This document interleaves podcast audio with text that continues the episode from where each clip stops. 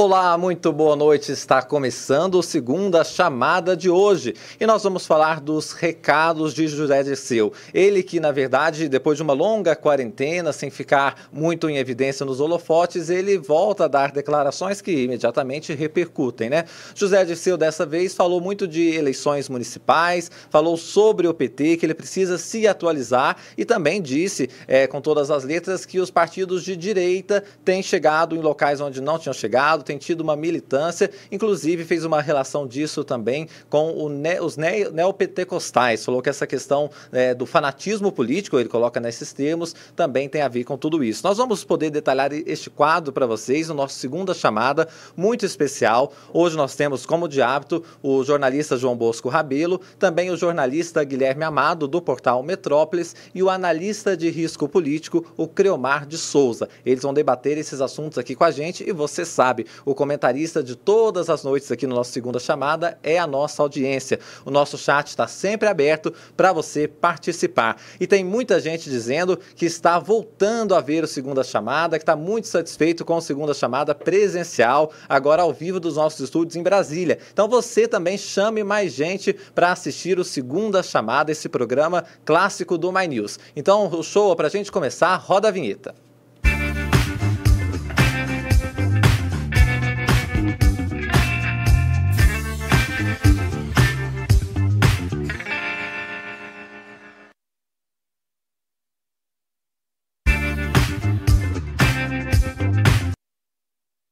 Com o João Bosco Rabelo, que fala aqui com a gente. Tudo bem, Bosco? Boa noite para você. Boa noite, Afonso. Já vou dar meu boa noite aqui para o Creomar e para o Guilherme.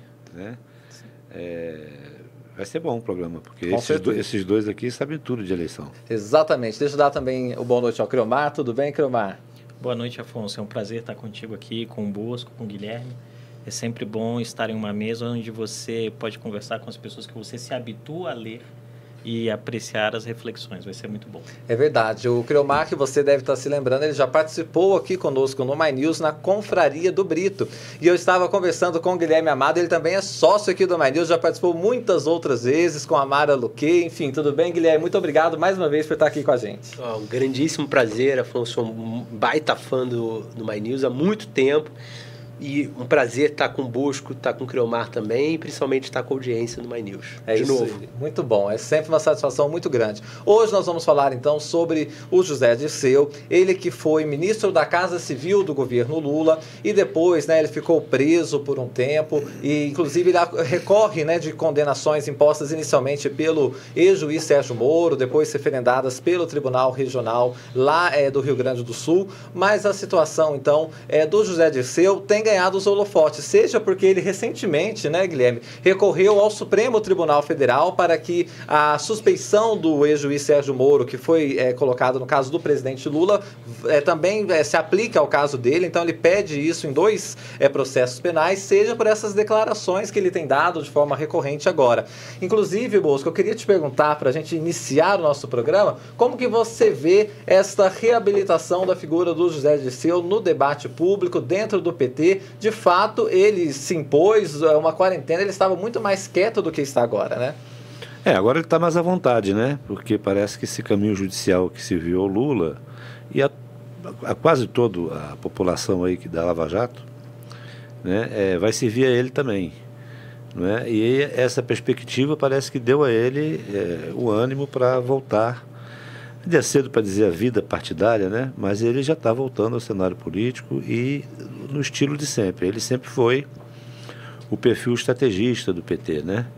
Aquele cara que pensa, por exemplo, hoje nós vamos ter a oportunidade de ver que ele já está pensando em 2026, em 2000, eh, a renovação do Senado, como vai ficar lá na frente, o que é um típico de quem está é, trabalhando na estratégia, né?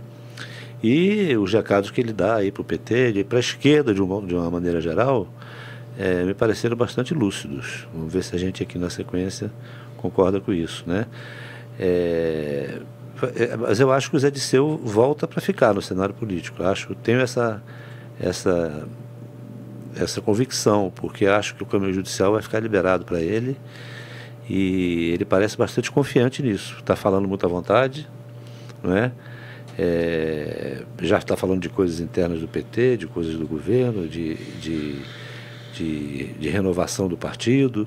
Quer dizer, ele voltou a ter um lugar de fala ali e certamente isso vai se consolidar. A gente vai ver aí ao longo do no curto prazo, já dá para imaginar que isso vai se consolidar. Cleomar, não é à toa que a gente está falando do José Dirceu e das falas dele, porque tem um peso muito grande o que ele diz, sendo que ele foi um dos nomes assim de muito destaque no governo Lula, para a eleição primeiro do Lula, ele ajudou a fazer todo aquele arranjo político que levou Lula ao Palácio do Planalto pela primeira vez. Essa figura também é um nome no PT que as pessoas ouvem, por mais que discordam, ouvem dentro do PT. Então, qual que, como você tem visto essa volta dele, inclusive a dar pitacos ali na, dentro do partido, né? Afonso, é uma pergunta excelente. Eu creio que tem dois elementos importantes aí. O primeiro deles foi tratado pelo Bosco, quando ele trata a figura do Dirceu como esse grande estrategista do PT. E eu me arriscaria a dizer que, mesmo no período em que Dirceu foi mais discreto, ele sempre seguiu dando Sim. seus pitacos e ajudando o PT a passar pelo período mais trevoso da história partidária, que é, sobretudo, do impeachment de Dilma Rousseff até o ano de 22, quando o partido volta à presidência da República. Creio que essa é a primeira camada importante para a gente prestar atenção. A segunda delas, e aqui eu vou aproveitar um gancho dos elementos que o Bosco trouxe, é envolve também uma tendência que a gente começa a ver dentro do desenho do sistema político de, em algum sentido, tentar passar a impressão de que o debate público vai voltar para as mesmas forças de antes do fenômeno Bolsonaro. Quer dizer, no mesmo caminho que a gente tem essa reabilitação do, ex, do atual presidente, Lula, a gente tem a reabilitação de figuras como Aécio Neves e agora a gente tem o José Dirceu vindo. Então, assim, em determinado sentido, é como se houvesse uma força institucional, um interesse institucional para normalizar o sistema político, tratando normalização como aquilo que existiu pré-16. Então, eu creio que a gente vai ver aí também se o eleitor concorda com isso, porque aí, parafraseando o Garrincha, né? Todo treinador tem a sua estratégia. Você só tem que combinar com o adversário se ele vai fazer aquele movimento que você coordenou. E eu creio que as municipais vão dar aí uma medida desses processos, mas é sempre muito interessante ver alguém que está olhando o jogo e pensando no futuro. Eu, particularmente, por trabalhar com análise de risco político, faço isso todo dia. Então, é, é sempre bom quando você vê alguém do sistema que está fora da roda girando e do moedor de carne da eleição, eleição, eleição, e está falando, olha, eu tenho que preocupar com aquela tendência que vai acontecer. Guilherme, deixa eu tentar avançar um pouquinho numa coisa que eu estava pensando. Muitos se queixam, as pessoas, que o Lula tem poucas pessoas que ele ouve mesmo, os conselheiros mais históricos do PT, e claro que o José Disseu é um desses nomes, mas ele ficou, por exemplo, muito discreto na campanha do Lula agora, nesse terceiro governo, né? Não se falou muito do Disseu, embora, claro, que ele tenha esse trânsito com o presidente da República. É, você acha que esse primeiro momento dele se envolvendo em questões do PT faz com que ele volte a ser um conselheiro mais próximo do Lula ou o Lula quer esse distanciamento, até pelo que o Creomar disse, porque as pessoas também estão avaliando isso, né? Há essa reabilitação do José Dirceu, mas muita gente associa ele, inclusive, com é, a Operação Lava Jato e Mensalão e por aí vai, né? É, Afonso, tem algumas coisas aí que a gente tem que é, botar em perspectiva. Primeiro, não existe mais, por uma série de motivos, essa relação Lula-Dirceu como houve no passado. É, o Dirceu não tem trânsito com Lula hoje.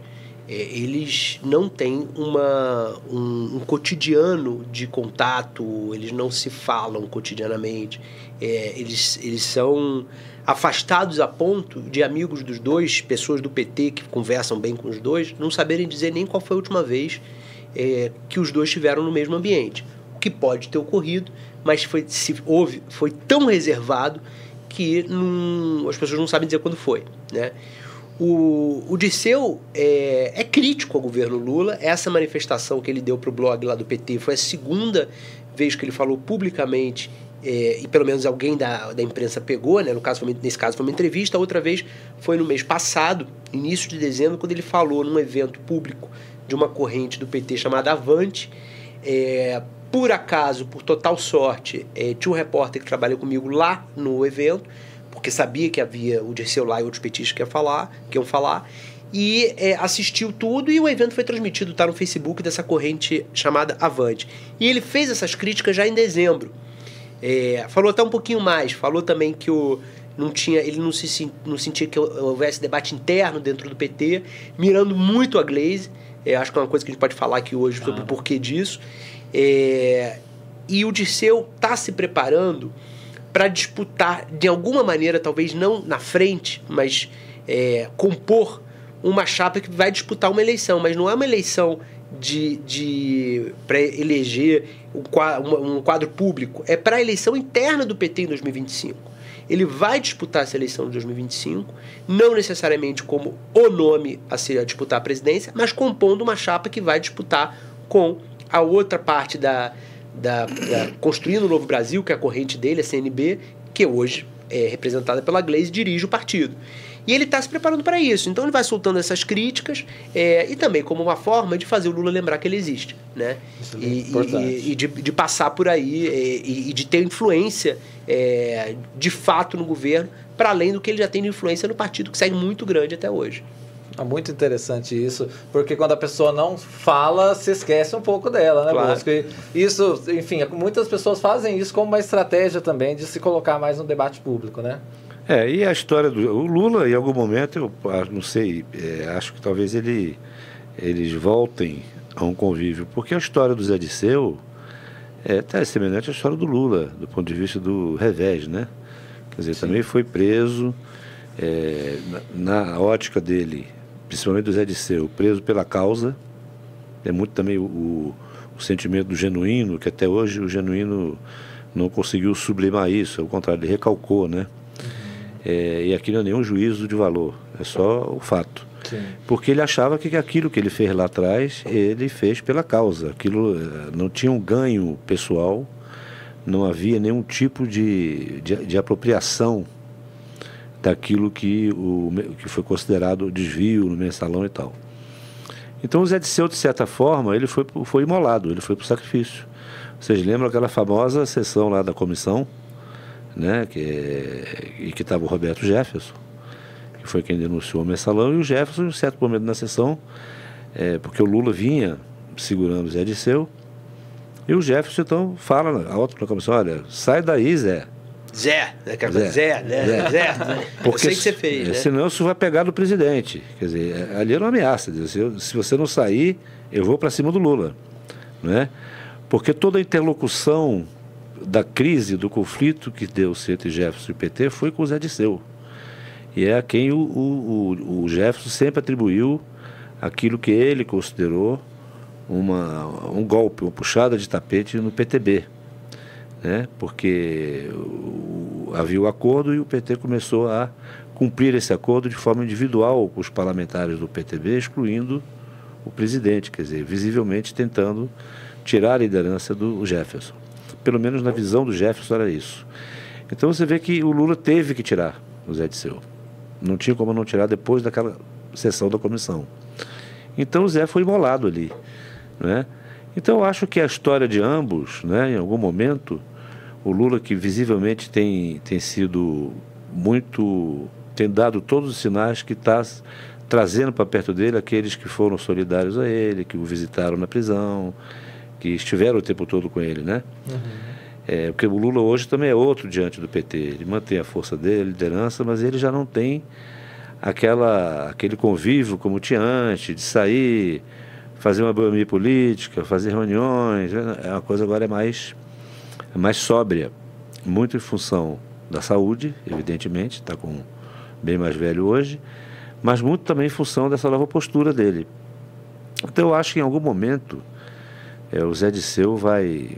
Acho que eles vão ter aí um, um momento de, de reatamento, vamos dizer assim, né? Não houve uma ruptura, mas houve um distanciamento, né? Como Sim. disse o Guilherme eu acho que é um bom momento da gente chamar aqui a primeira fala que a gente separou do José Dirceu, em que ele fala sobre a questão das eleições e ele cita mais de uma vez a questão dos territórios, que é preciso então se ocupar esses territórios, coisa que a direita tem feito. Vamos acompanhar esta fala então do ex-ministro da Casa Civil de Lula? Então nós estamos num período de reorganização do partido. A principal tarefa é essa: reorganizar o PT como força política. Porque a imagem do PT, o apoio eleitoral e social que o PT tem, é dez vezes maior que o tamanho do PT hoje. O PT pode ser muito maior. Então, uma das tarefas mais importantes do partido é a sua própria organização e a disputa política cultural e dos territórios. Porque nesses anos, no Brasil, houve uma mudança social e cultural enorme. No caso do neopentecostal, por causa da, do fundamentalismo religioso, por causa da ocupação dos territórios pelas forças dos partidos de direita. E dos vereadores, deputados, prefeitos. E nós recuamos. Nós como todo, a esquerda como todo, como os companheiros do PCdoB, do PDT, todo. do PSB... Inclusive o movimento sindical popular também recuou. Não é que nós não tenhamos base, nós temos, mas nós vimos agora no, no 1 de maio e no Gritos Excluídos que não houve uma mobilização nacional Criomar, essa questão que ele fala é muito interessante também, é que ele tem a consciência de que a direita está ocupando um espaço ali que os partidos hoje, por exemplo, ele cita dois momentos ali, não ocupam as ruas como ocupavam, né? Essa leitura dele, por exemplo, não é consenso dentro do PT, que tem dificuldade de fazer esse raciocínio também, muitas vezes?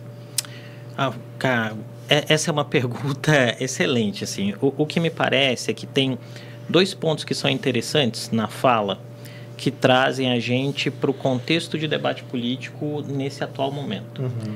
E esse contexto de debate político no atual momento é marcado por uma permanência da polarização política e por uma mudança dos humores do eleitor. Se você for ver, por exemplo, o próprio crescimento de leituras da realidade que são é um desafio para o prédio constitucional como construído de redução de direitos ao, ao um maior conservadorismo em uma série de temas, mostra que a gente tem aí uma mudança no balanço social. Eu creio que essa parte da leitura me parece ser muito correta e isso encaixa naquilo que o Guilherme muito bem disse. Ele está fazendo uma crítica porque essa crítica é forte dentro do partido. O dilema, e nessa primeira fala eu creio que não é o objetivo dela, do corte mostrar, é a esquerda ou o governo, ou um governo no executivo que é de esquerda, vai conseguir em tempo refrear ou mudar essa tendência que parece ser em algum sentido uma força do próprio tempo, significa dizer o quê? A gente tem as municipais agora com menos dinheiro, com dificuldade de comunicação. Eu acho que esse é um elemento que complica muito o panorama para as esquerdas, né? Uma dificuldade de falar essa nova linguagem que está no celular, que está no TikTok, é o vídeo curto, não é a reunião com cartaz feito em papel pardo para lembrar meu tempo de universidade, você não vai lembrar disso, é muito novo, né? É, é, tudo muito rápido, é tudo muito expresso, uma mensagem massiva e às vezes se a mensagem não encaixa, você ataca o mensageiro. Eu acho que as esquerdas não conseguiram ainda entender do que se trata o debate político e eleitoral a gente podia falar em 22, mas por uma série de elementos a gente pode dizer que Lula ganhou, mas o Bolsonaro também perdeu a eleição. E em 23 a gente tem um rescaldo disso. Então eu creio que esses elementos são importantes na fala, mas aí vem, quando a gente fala dessa pluralidade de esquerdas, me parece que tem muito pouco espaço para consenso para admitir os erros que estão sendo feitos, enquanto que na direita esse movimento está sendo mais fluido, né?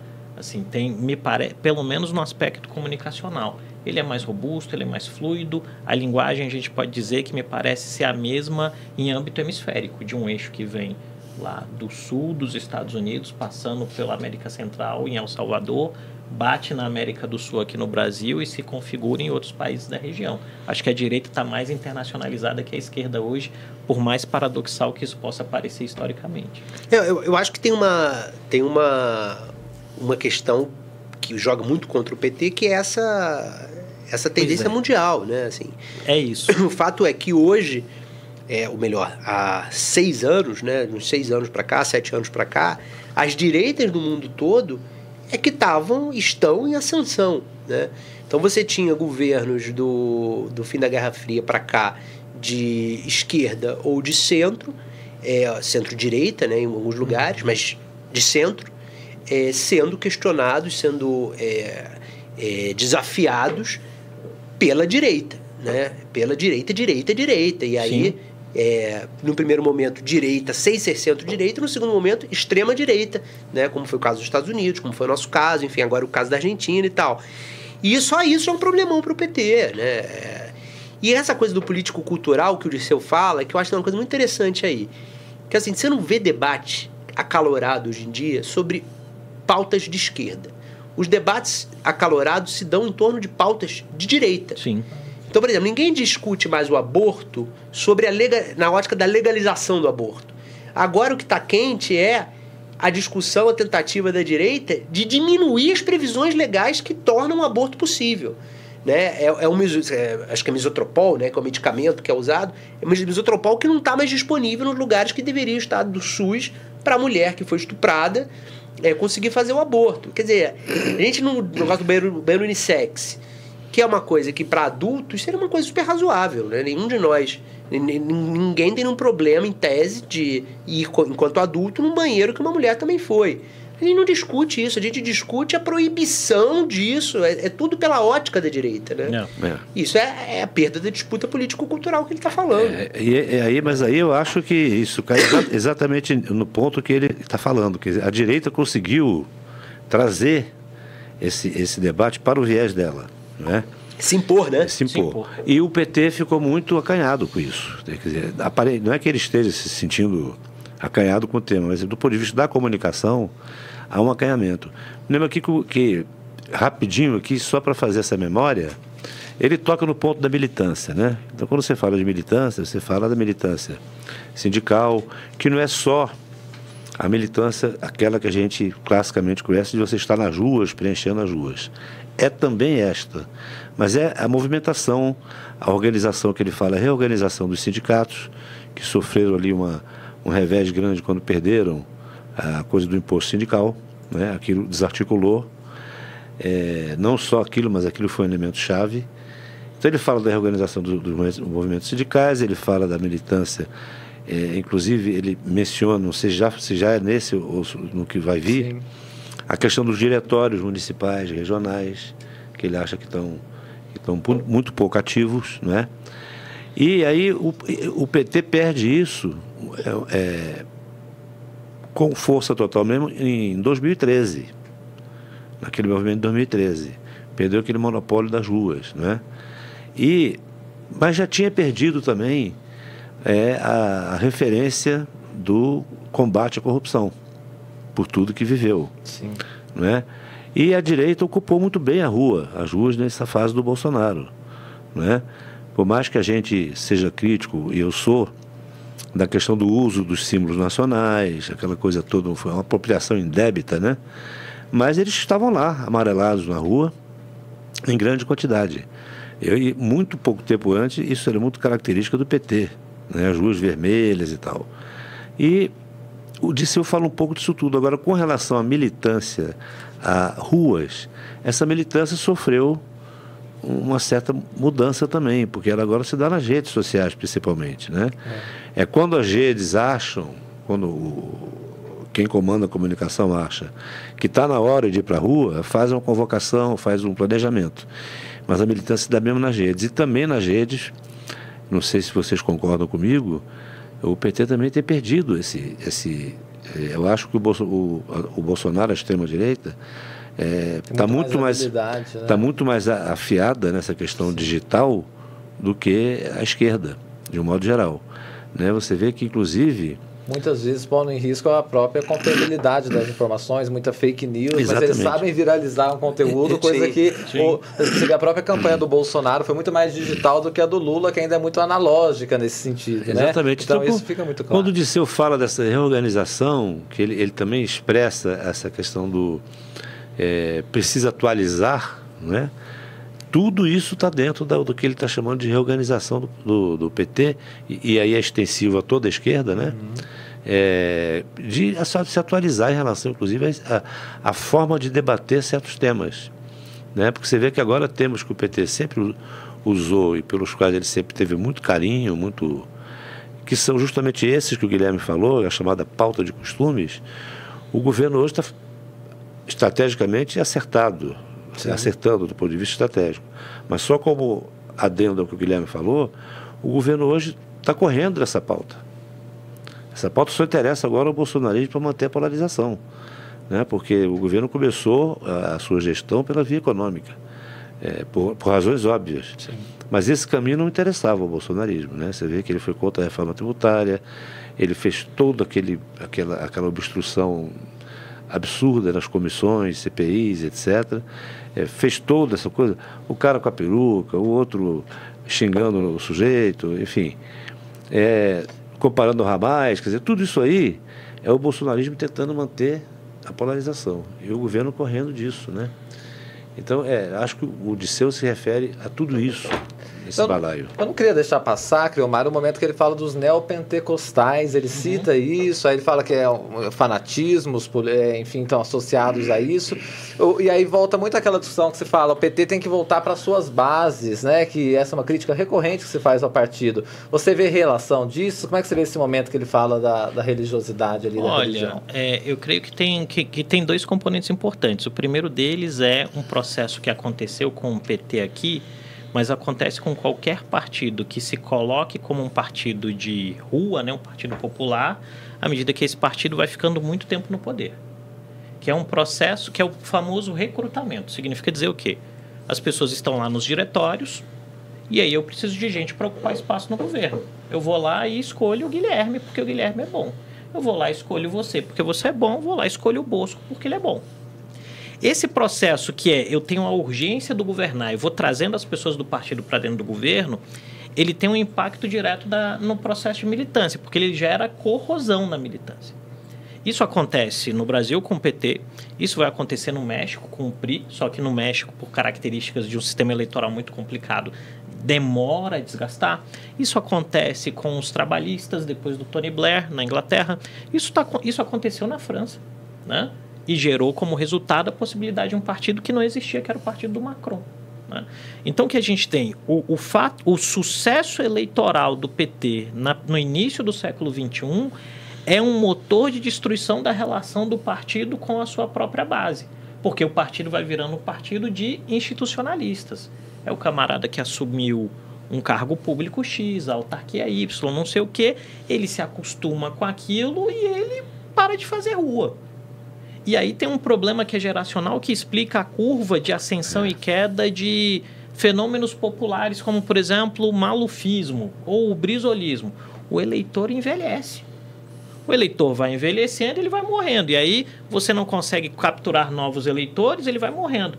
E aí observa um fenômeno interessantíssimo nesse tópico de guerra cultural que, que o Guilherme e o Bosco trouxeram aqui. E é bom que os dois estão aqui, que aí não vira plágio, né? Estou citando já na hora. É, repara o seguinte: a juventude que entrou na universidade, que hoje vai estar por volta dos 30 e poucos anos, que entrou na universidade com os benefícios de uma administração Lula, né? ProUni e outros tipos de bolsa, saiu da universidade com a economia da Dilma Rousseff. Então, assim, você entra na universidade, eu sou a primeira geração da minha família a fazer universidade. Só que eu estudei ainda durante o governo Fernando Henrique Cardoso, era outra história. A gente entrou e eu já entrei sabendo que emprego ia ser complicado. Essa geração que hoje tem seus 30 e poucos anos entrou com a promessa, e promessa é uma palavra muito importante em política. Às vezes elas são explícitas e às vezes implícitas. Entrou com a promessa de que você ia entrar numa universidade com uma bolsa ou algum tipo de benefício de expansão dos campos de federais e você sairia com emprego, porque se prometeu em algum momento, e todo político faz isso, que o crescimento era perpétuo e indefinido. Esse cara sai da universidade, pô, não tem crescimento. Esse cara sai da universidade, um monte de denúncia de corrupção. Ele olha e fala: o mundo que eu aprendi na universidade não explica mais a realidade. Ele vai atrás de uma alternativa. Essa alternativa é o que fez, em determinado sentido, um crescimento dessa lógica e também uma própria mudança do lastro social, que é o papel importantíssimo dos neopentecostais na melhoria dos dados educacionais de populações de classe média baixa. Porque para um neopentecostal, para um evangélico, estudar é importante. Então você aumentou o letramento nas rodas de conversa de igreja você aumentou a percepção de que é importante prosperar e você não pode depender de ajuda. Só que aí esse pessoal foi buscar acolhimento político na esquerda, esse acolhimento político não veio na esquerda. Tem um ponto que tem a ver com acolhimento, Sim. tem a ver com o que o Bosco, o Bosco falou também sobre ruas, que é um negócio é, que, de novo, é, é super sensível da gente analisar, porque não pode parecer de nenhuma maneira que eu estou que eu fazendo aqui uma chancela é, contra o isolamento na pandemia. Eu fiquei isolado meses, é, de máscara, como a maioria das pessoas que eu conheço, para o é, bem da saúde delas.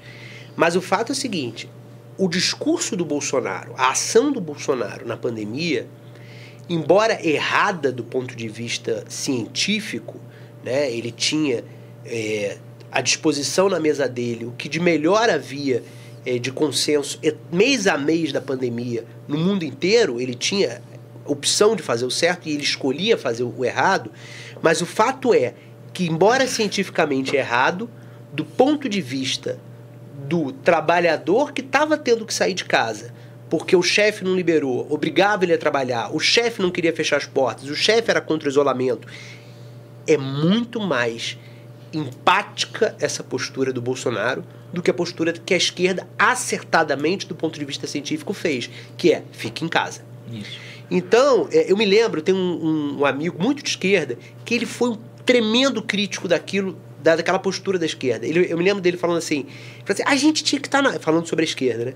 A gente tinha que estar tá na rua dando comida para quem está com fome por causa da pandemia. A gente não podia estar tá em casa de máscara, mas na rua. A gente está errado de ficar em casa.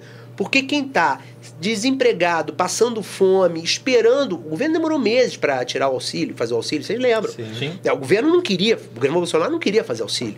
Paulo Guedes era contra o auxílio. Aquele período ali, Pro cara que estava passando fome, tinha perdido o emprego, desesperado, o que o Bolsonaro estava fazendo era muito mais empático. Né? Então, é, isso acho que também ajuda a explicar o, um pouco dessa perda das ruas, não só no sentido do protesto, mas também da, é, da falta de proximidade com a realidade do, do camarada. Lastro, né? É, do lastro social, como lastro. você falou, né? Perde lastro. É. Temos mais uma fala do José Dirceu, que ele vai fazer falar um pouco sobre a questão é, ainda sobre o PT, aí essa questão de diretórios também, necessidade de mudanças, e no final ele ainda fala sobre a composição no Congresso Nacional. Vamos rodar o show? O PT também precisa de uma atualização assim, política, teórica, de organização para enfrentar os desafios. Porque se nós analisarmos a situação da direita, eu tenho dito, fortalecimento, nós temos que observar como é que esses partidos estão se fortalecendo. Não é só parlamentar e eleitoral, também território, diretórios e lideranças e militância. PP, PR, PSD, PN, União Brasil, eles estão ficando fortes. Sim. Partido de Liberdade, no programa Borgia, a, a grande diferença hoje é que a direita diz que é direita, que é conservadora, tem a agenda dela, tanto moral como política e econômica, cada partido vai lá. Se nós olharmos, o cara vai escrever um artigo que vai ser publicado agora sobre isso, polarização ou projetos para o país, né? mostrando que quando o PSDB e o PT disputavam, também falavam que era polarização, polarização, não é polarização. Hoje o país está muito politizado. Está muito politizado e em disputa político-cultural. E a direita está ganhando essa disputa político-cultural. Isso é uma tarefa nossa. A tarefa de formar uma coalizão, um bloco social para fazer esse programa de desenvolvimento e a tarefa de disputar da maneira territórios e político-culturalmente com as forças de direita, porque elas vão permanecer. Uma, o bolsonarismo e as forças de direita, que são duas coisas diferentes.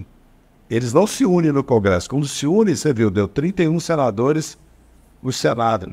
Se eles elegerem 26, 15 senadores, eles vão ter 46 senadores, faltando 5 para a maioria constitucional, de fazer reforma da Constituição.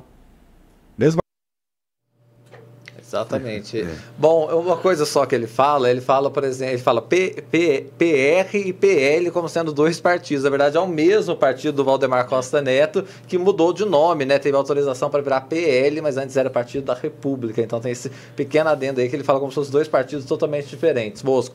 No final, ele traz um tema interessante do Congresso Nacional. Ele fala que se nesta eleição é, que tiver renovação do Senado, em 14 cadeiras, eu acho, ele fala que tem quase um número para se aprovar aprovar uma emenda à Constituição. Então ele mostra mais uma vez a força da direita como um cálculo importante a se fazer, acho que muito mais do que nos primeiros governos do Lula, né? É, eu acho que, é, que ele ilustrou de uma maneira bem, bem, digamos assim, bem terrorista, né? Porque também não é mole se fazer, 40, é, fazer 16 senadores. Não, e a conta tem um problema, né? Porque ah. 31, mas tem gente que o mandato que sai, termina né? em 2026. É. Nesses 31 não foram todos eleitos em 2022. É, né? É não tem prejuízo pro raciocínio dele. Raciocínio não, não, de maneira nenhuma. Tá? Mas nós já pegamos vários pontos. O PR, o PL, é. agora a Não, mas o, mas o raciocínio dele está absolutamente correto. Claro. Eu acho que ele estava se referindo aos republicanos. Sim, pode ser. Né? Mas eu acho assim, é, você veja, ele usou um, um, um cenário apocalíptico para a esquerda. Né? Tá, é, é válido. Né? Agora, eu acho que o cenário é, é ruim, é, é desafiador para a esquerda. Né? Bastante desafiador.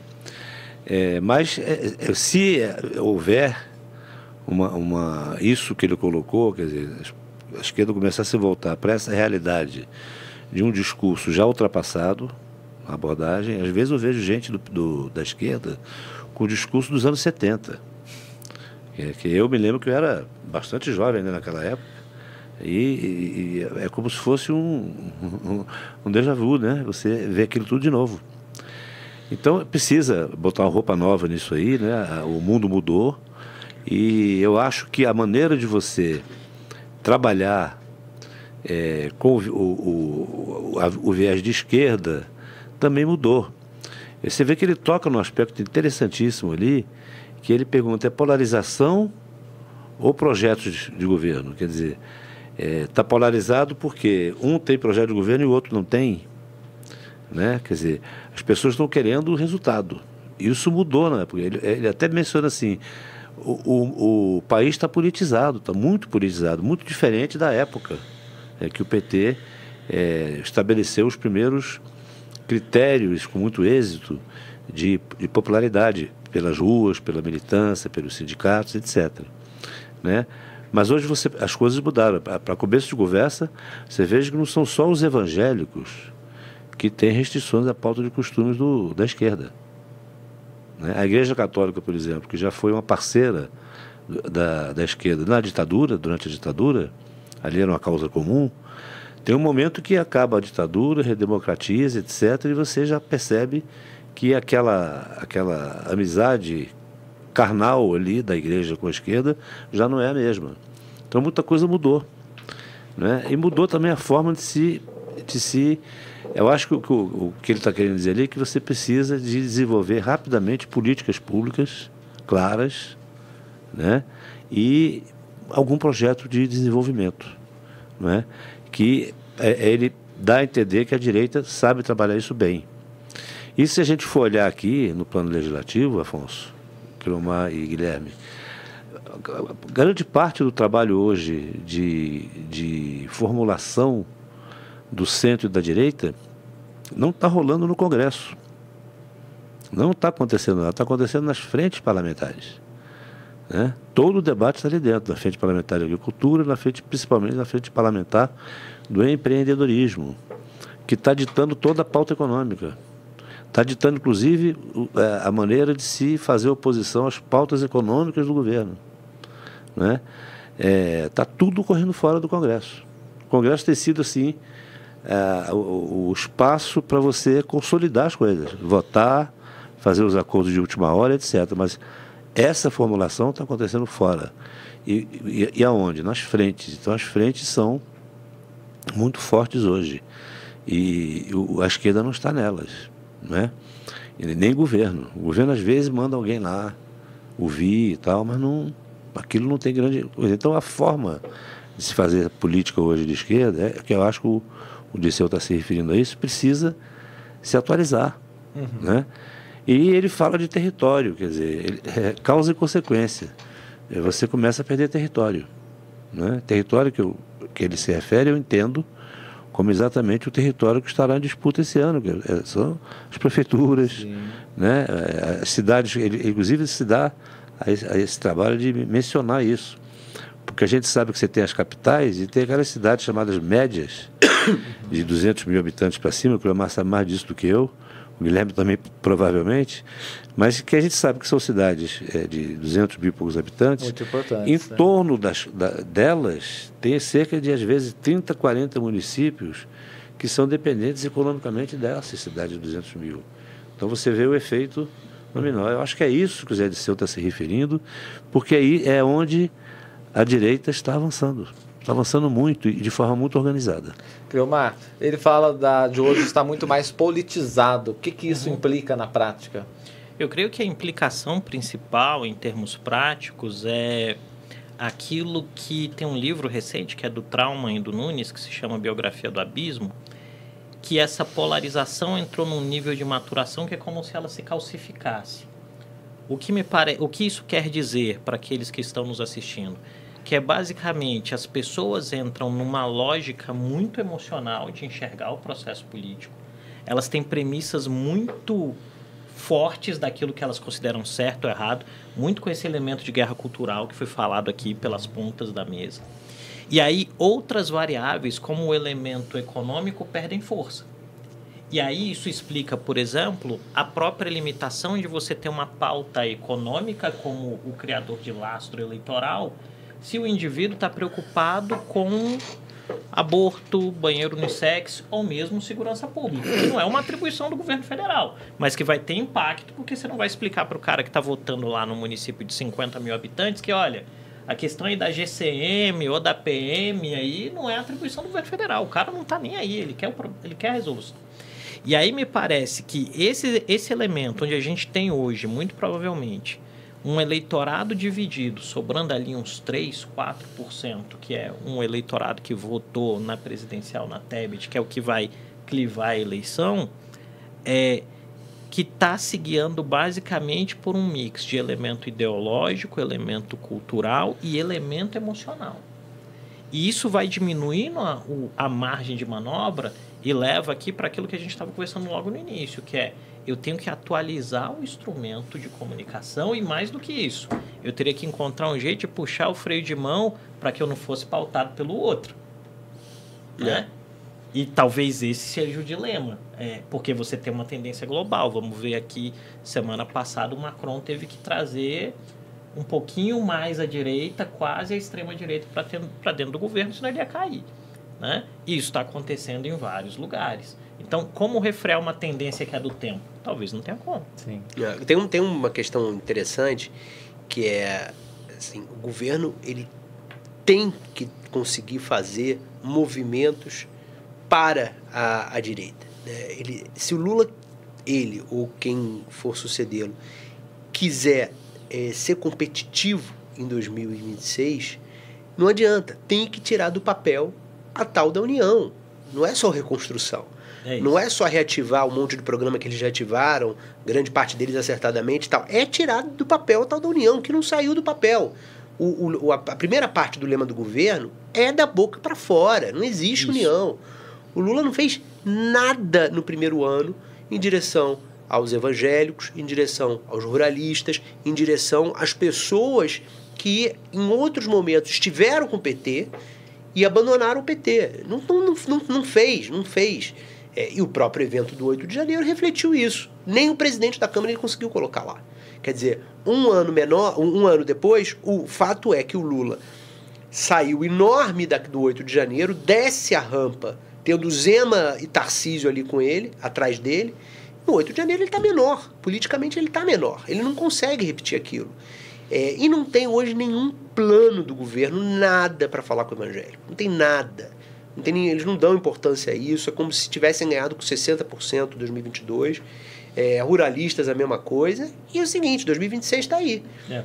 Né? Tá logo ali. E, e, e, nesse aspecto que o Guilherme trouxe agora no final, eu diria que é, com, com o risco de ser é, muito ousado na terminologia, é como se tivesse uma determinada soberba mesmo. Tem, parece que ganhou com 60%. Parece que você é. ganhou é. e que nós livramos o, o mundo de todo mal, tá resolvido. É o último episódio do, do seriado de aventura, não vem nada depois, não tem outra eleição e eu não preciso conversar com essas pessoas. Nunca erramos. Nunca erramos, né? A passa, apaga, é. nunca é. fiz nada de errado. O que aconteceu foi uma conspiração das Contra elites, mim, exatamente. Blá, blá, blá. É. é. um cacuete do passado, né? Do PT. É, exatamente. Que, é, inclusive, não, não, se justifica mais porque era do passado, é mesmo antes deles se comprometerem, de se enredarem nessa questão de corrupção e tudo, é, já vi esse cacuete da esquerda, né? Que é um pouco a queixa dessa turma que apareceu que a gente não sabe de onde, onde estavam essas pessoas que é, saíram lá do, de, um, de um, um, nicho eleitoral que a gente desconhecia e apareceram nas ruas, botando o Bolsonaro de mito e tal. Muita gente tem é, é, se sentir excluído exatamente por essa postura é, mais soberba, mais intelectual que a esquerda sempre sustentou.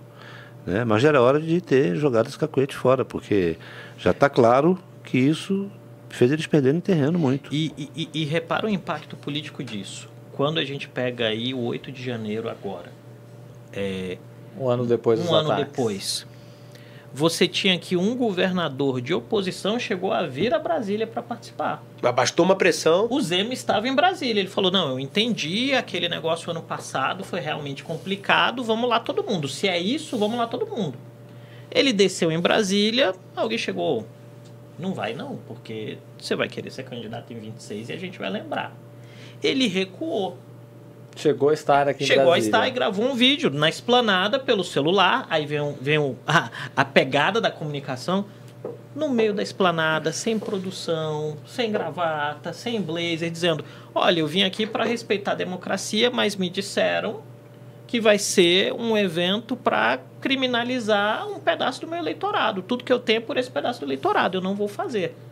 E aí vem os equívocos de sensibilidade. Por exemplo, para pegar lá, é sempre melhor falar do, do que já aconteceu, né? Minha vez historiadora. Então, você pega lá a fala dos governadores. Aí você tem dois governadores que não são de esquerda e foram, e que não eram bolsonaristas e foram. Você podia escolher um desses governadores para falar. É política, gente. Você faz Claro. um arranjo. Você põe lá a Raquel Lira, O Helder Barbalho. é, ou, ou o Barbalho, ou você põe o Eduardo né? Leite para falar. Não, pega um governador do PT e põe para falar, que é um dos mais mal avaliados do Que é a país. Fátima Bezerra, né? Não é nada contra a figura da governadora, é a percepção de sensibilidade do momento e o risco que você está correndo olhando para o horizonte futuro. Outra coisa, Creomar, que eu, que eu fiquei impressionado, não sei se vocês viram, lembram da comunicação visual do evento, Democracia na Balada. Imitava as fontes do governo. Sim, Não era só antes do governo. Era, Era, as fontes era do governo. do governo. É, eu, não, eu não cheguei a apurar se eram de Sim, é, fato, mas também- me pareceram a impressão muito. é a impressão essa, é é, essa. é. Tinha vermelho. Tinha vermelho. O lema, no União. Reconstrução, né? Que diabo de, recu- de união é essa em que metade do país dizia, é, votou de verde e amarelo e gritava: minha bandeira nunca será vermelha? Que diabo de união é essa que eles querem fazer um evento que, em tese, não é um evento partidário, não é um evento de governo, em tese seria um, um evento da democracia e na balada, e mete o vermelho ali, não tem nada a ver. é né? isso. Então, assim, o Zema é, tem um, um caminhão, posso ficar falando aqui horas de restrições que eu tenho ao Zema como político e tudo. Mas o Zema está correto no que ele falou. Ele está correto. Era um, aquilo ali virou um evento do PT. Né? Não- o Lula não conseguiu ter, ter capacidade de articular um evento realmente de Estado. Né? É isso. Temos uma- mais uma fala do eh, José Dirceu, que aí ele vem com tudo falando de eleições municipais, que é um assunto que a gente quer trazer aqui para a nossa audiência. E ele cita algumas prefeituras que ele entende estratégicas e vai falar dessas cidades médias também fundamentais. No finalzinho ele ainda fala da importância dos vereadores. Vamos ver. Nós vamos pensar em eleição municipal, nós vamos retomar o nosso crescimento esse ano, vamos garantir.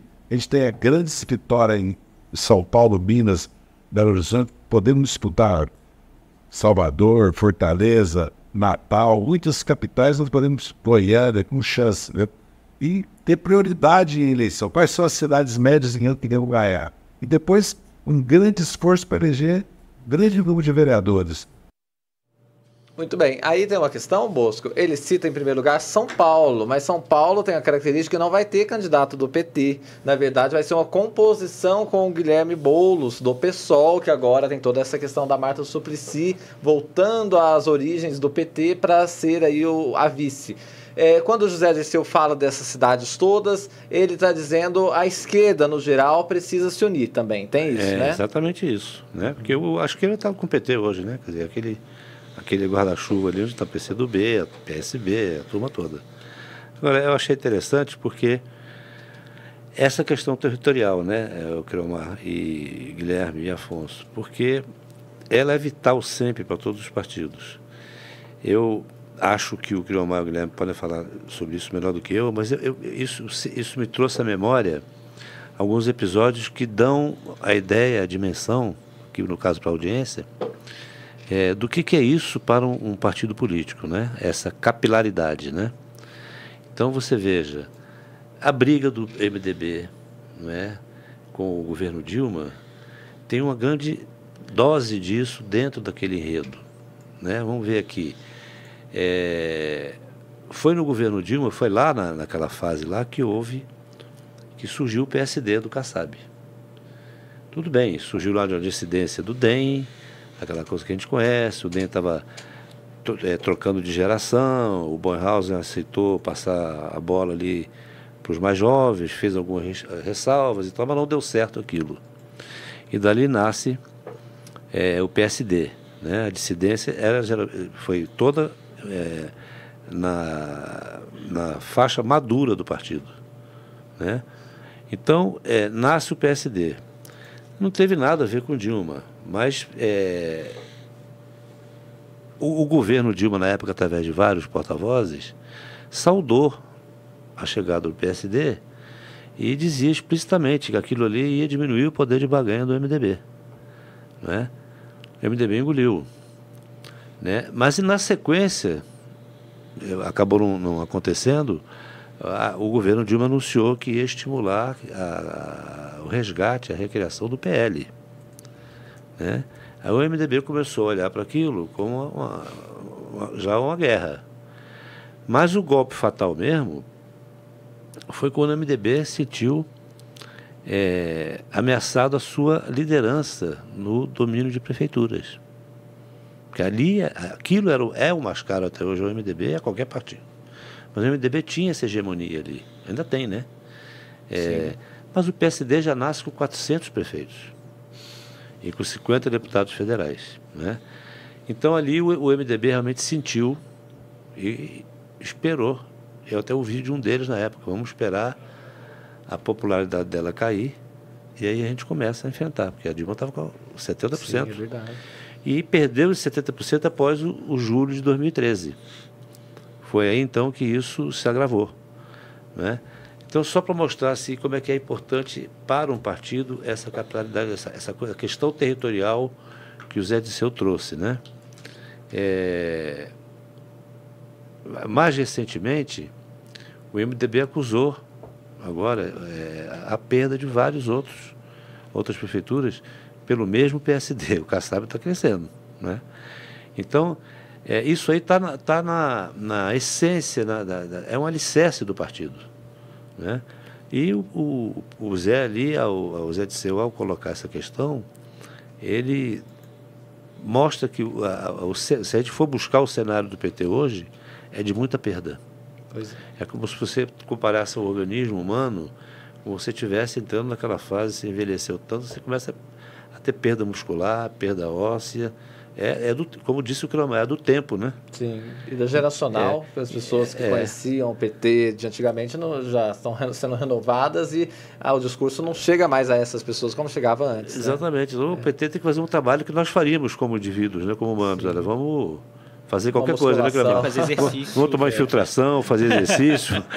vamos enfrentar a, a velhice. Né? Exatamente. Né? Tem muita gente participando da nossa audiência e eu sempre digo que é uma satisfação imensa ter o comentário de todos vocês. Eu vou começar por alguns aqui, olha. Eu falo que os nomes das nossa, da nossa audiência às vezes têm uns nomes diferentes. Não é o caso aqui da Patrícia de Mendes, olha. Ela fala assim: não concordo com esse senhor, dizendo sobre o Zé Dirceu, tá, gente?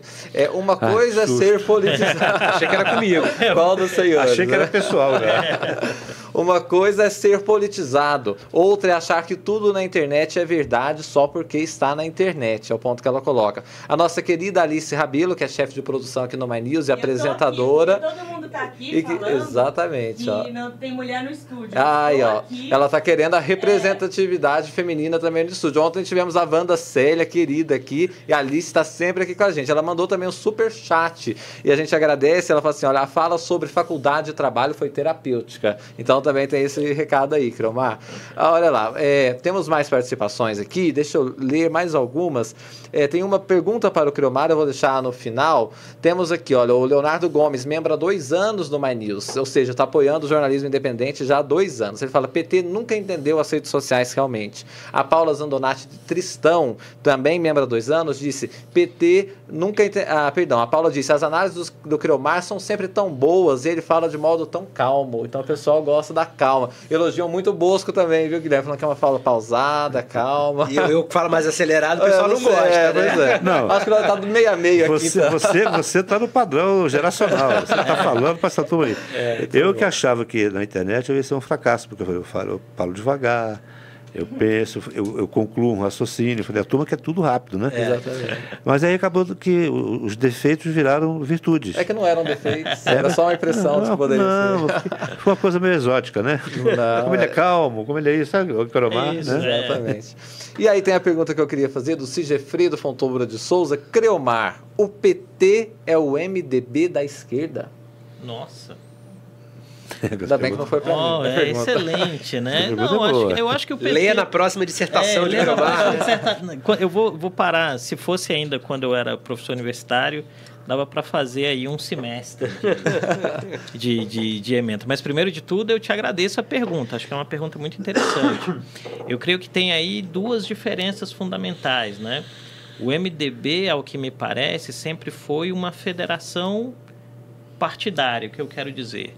Grupos políticos regionais que naquela transição do processo democrático foram se, se fidelizando, mas o, o MDB, por exemplo, sempre fracassou nos seus intentos de ocupar a presidência da República, porque esses grupos estaduais nunca conseguiam construir consenso.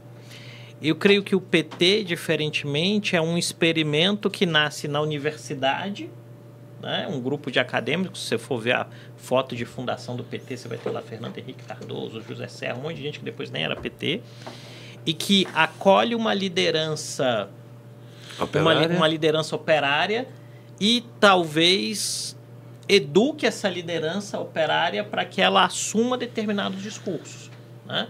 Porque de fato, se a gente for olhar uma frase que era muito recorrente nos governos Lula anteriores era: o Lula é eleito pela esquerda, mas ele governa com a direita. O Lula nunca foi um marxista, um comunista, algo do gênero. Ele tem preocupações muito claras que são preocupações da sua própria biografia que se manifestam nos componentes de melhoria de consumo. Toda o discurso do Lula é pegado no consumo. Então, eu acho que são estruturas partidárias diferentes No poder de consumo para do, o do trabalhador. do trabalhador. É. E aí eu acho que são estruturas partidárias diferentes. Agora, em ambos os casos, você tem sempre um desafio em todo o processo democrático, não só aqui, a, de- a literatura mostra isso. Os eleitores e os partidos envelhecem. Se a gente for ver lá a história dos Estados Unidos, o primeiro partido que elegeu o primeiro presidente, o partido foi morrendo, né? E foram surgindo partidos outros. Hoje o Partido Republicano tem uma crise, os democratas têm uma crise e a democracia está disfuncionando. É, Quando nós você temos- vem para cá, os partidos também envelhecem. Então, o MDB, que na minha adolescência era o partido que mandava no Congresso, hoje é um partido que perde importância. O PT, que em algum momento fez quatro mandatos de presidência da República, mesmo ganhando essa última eleição, perde importância. É só olhar os números de Congresso. Então, eu- Dirigiu a Câmara, dirigiu né? a Câmara por, por mais de uma vez. Então, assim, você tem essa. A gente tem um processo que é natural, o país está mudando. Para onde o país vai, eu não sei dizer. Né? Acho que essa é a pergunta de um milhão de dólares aí que todo mundo gostaria de ter. Mas o, pa- o país está em transição. O país está em franca transição, seguindo uma tendência global que já foi muito bem apontada pelo Guilherme logo no início, de clivagem à direita. As democracias estão clivando à direita. Guilherme Amado. O José Dirceu diz que pode fazer prefeitura de São Paulo, Rio de Janeiro, Belo Horizonte, Salvador, falou um tanto lá. Um fato interessante é que nesta eleição municipal anterior, o PT não levou nenhuma capital, não teve nenhum prefeito de capital eleito pelo PT. Você acha que o PT, abrindo um pouco mais, aceitando o Guilherme Boulos do PSOL, compondo com ele, tem possibilidade do PT ganhar mais espaço nessa eleição municipal? E a gente sabe que a base é muito importante também para um partido. A gente fala deputados, tudo bem, muito importante, mas ter vereador, ter prefeitos também é importantíssimo para um partido ter a capilaridade que tem, né? É isso que o Bush estava falando do território, né? Agora, essa frase, essa, esse prognóstico, essa previsão do Dirceu para 2022, 2024, né? 24. Outubro, é, é ver o copo cheio, né? É aquela coisa, o copo tá, a água tá na metade. Ele escolheu ver o copo cheio ao falar isso. Porque o PT, o PT, o PT não ganharia nenhuma dessas. Né? Seria o PSOL, seria o PSD no Eduardo Paes, né? o PSOL no Boulos, o PSD no Eduardo Paes. Se o Eduardo Paes der a vice para o PT, porque não é o que ele quer fazer, né? então não é PT também, né? nenhuma dessas. O PT estaria na vice se essas pessoas ganhassem. É, a situação do PT que se avizinha é muito ruim para esse ano. É, se- o Humberto Costa, o senador, que é o estrategista eleitoral desse ano, é, deve estar ficando com o, o restante dos cabelos pretos grisos totalmente brancos agora, porque no Rio de Janeiro, vou dar alguns números aqui, no Rio de Janeiro tem 92 municípios, o PT vai ter 12 candidatos. De 92 municípios do Rio de Janeiro, o PT só terá 12 candidatos A prefeito. a prefeito.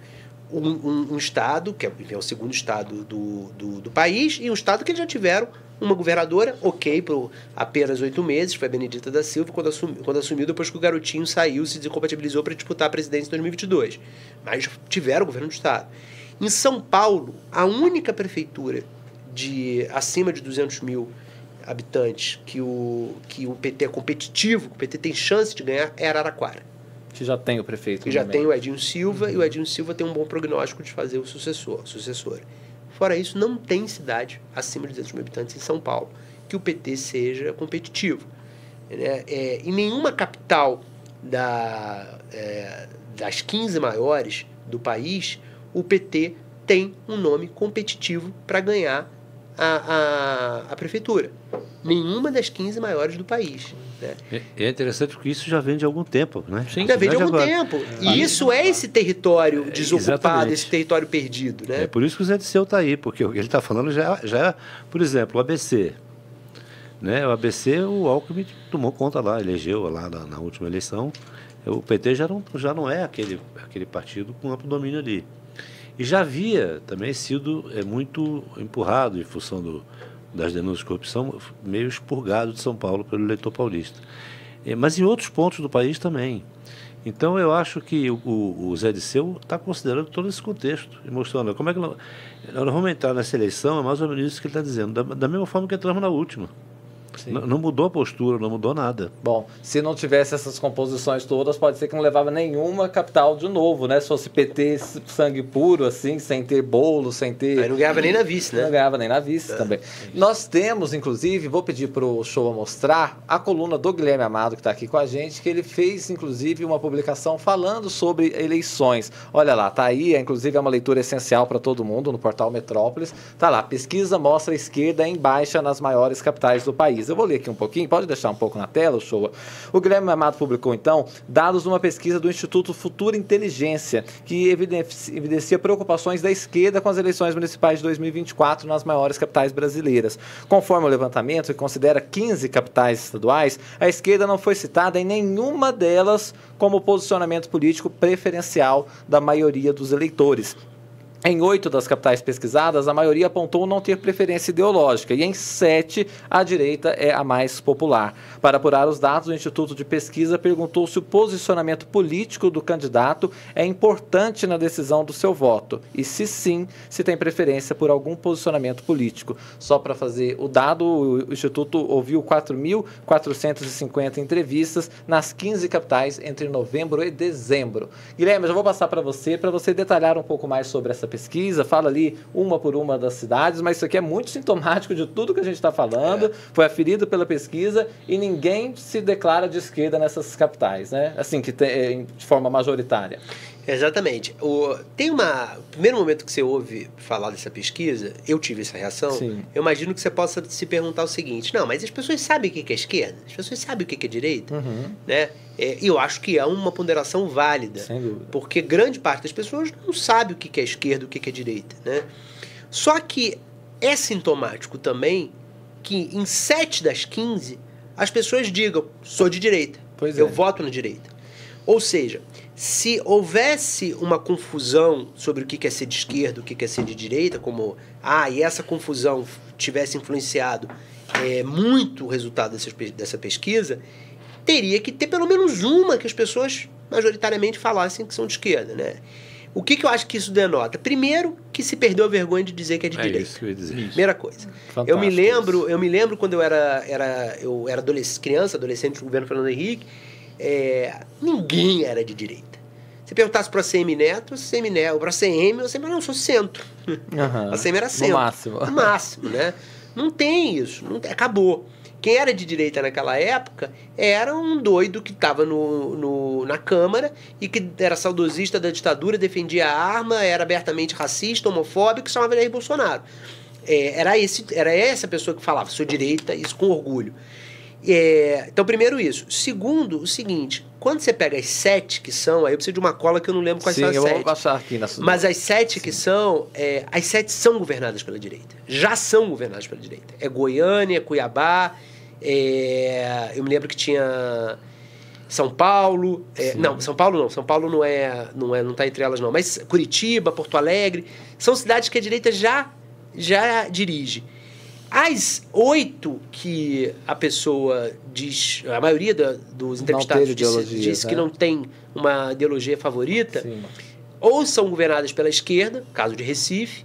Né? Você tá bom É, de memória, você tá falando. Eu lembro todas- algumas só, eu tô citando bom. as que eu lembro É. pra parecer que eu lembro tudo, mas eu não lembro tudo não. Mas eu vou ler aqui, ó. Rio de, ó, as que disseram que não tem preferências ideológicas, Sim. tá? Vamos começar por aí. Rio de Janeiro, São Paulo, Fortaleza, Recife, que você citou, Salvador, São Luís, Belém e Manaus. Então, foi bom você citar para eu, pra eu- pra eu analisar corretamente. Essas cidades ou são governadas pelo centro, centro-direita ou centro-esquerda, né? Centro-direita, o, o caso de São Paulo, o Nunes está caminhando para o extremismo, mas ele é um cara de centro-direita. E vamos botar o, o Eduardo Paz na centro-esquerda, porque ele foi eleito com a esquerda né, nesse momento histórico. Mas o histórico, lá atrás ele era centro-direita. Mas tudo bem. E, ou são de esquerda, como é o caso do, do, do João Campos em Recife. Recife. Nas cidades, nas ou- outras sete que você vai ler agora, Sim, temos Goiânia, que falam que são declaradamente, portanto, de direita a maioria das pessoas, né? 48%. No Goiânia é muito grande, 48%. Depois vem Cuiabá com 40%, Belo Horizonte 40%, Vitória 33%, Curitiba 42%, Florianópolis 43% e Porto Alegre 40%. Esses casos aí, as pessoas são de direita mesmo, os governantes são de direita. Né? O que É. quer dizer o quê? Que eles estão satisfeitos também com as gestões? Que É, pode- eu, eu não sei né, se, não dá dizer se são extrapolar satisfeitos, tanto. mas o fato é o seguinte, eles Continua votaram na sendo, direita né? já. Tá. Então não é uma coisa que a pessoa se confundiu o que que é esquerda e o que que é direita. Ele já votou na direita, né? Eles, eles, eles, pelo menos, não estão insatisfeitos né, com, É, É, não devem estar. com- em né? quem votaram. menos com a convicção ideológica, não. Com o governante não tem essa clareza, né? E você perguntou uma coisa, Afonso, se você permitir aqui, Claro. é, saiu Sim. um pouquinho além das minhas funções, mas tem um, um comentário aqui do Leonardo Gomes Ah, muito bem, Bolsa. que vai justamente nesse ponto. Ele pergunta aqui: posicionamento político, ideologia e ideologia são importantes em uma eleição municipal ou vale mais a capacidade administrativa? Aí isso entra no que você disse, mais ou menos no comentário do Guilherme, e está também presente num outro dado que eu recolhi hoje, e quem, quem bate muito nessa tecla também, é, que pelo que eu li hoje, é, é, foi o Lavareda, né, que mostra o seguinte, que dos 17, quer dizer, dos 27 prefeitos, é, não, não, 27 vão, vão concorrer à reeleição, Dos, ah, 26 que vão concorrer à reeleição, né? vão concorrer à eleição, Tá. 17. 17 estão muito bem na fita, quer dizer, com a chance muito grande de se reeleger, e apenas dois eh, não estão bem. Né? Então, eh, isso mostra que a gestão também conta nesse contexto. Né? Eh, até o Cremar pode falar e- disso. esse, é um, esse é um dado interessante, porque assim, é óbvio para todos nós que nos debruçamos nessa ideia de tentar compreender ou auxiliar as pessoas no debate público cotidiano ou organizações, que a polarização é um elemento importante. Né? E que a calcificação da polarização é um elemento determinante em escolhas macro, presidência da República, o Senado, os deputados. Agora, quando a gente desce para o elemento municipal, tem uma palavra-chave que é muito importante, que é a zeladoria. né? O papel da zeladoria ainda é a variável mais importante, não a única, mas a mais importante quando você pensa é, o que leva um prefeito a ser reconduzido à prefeitura. Então, quando você olha, por exemplo, municipalidades onde o prefeito tem uma avaliação positiva, como por exemplo a cidade do Recife, o prefeito é bem avaliado. Ele é um cara de esquerda, mas ele tem ali, por uma série de atributos, uma boa tecnologia de governo e uso, e ele entrega muita zeladoria. E se esforça muito para comunicar essa entrega de zeladoria.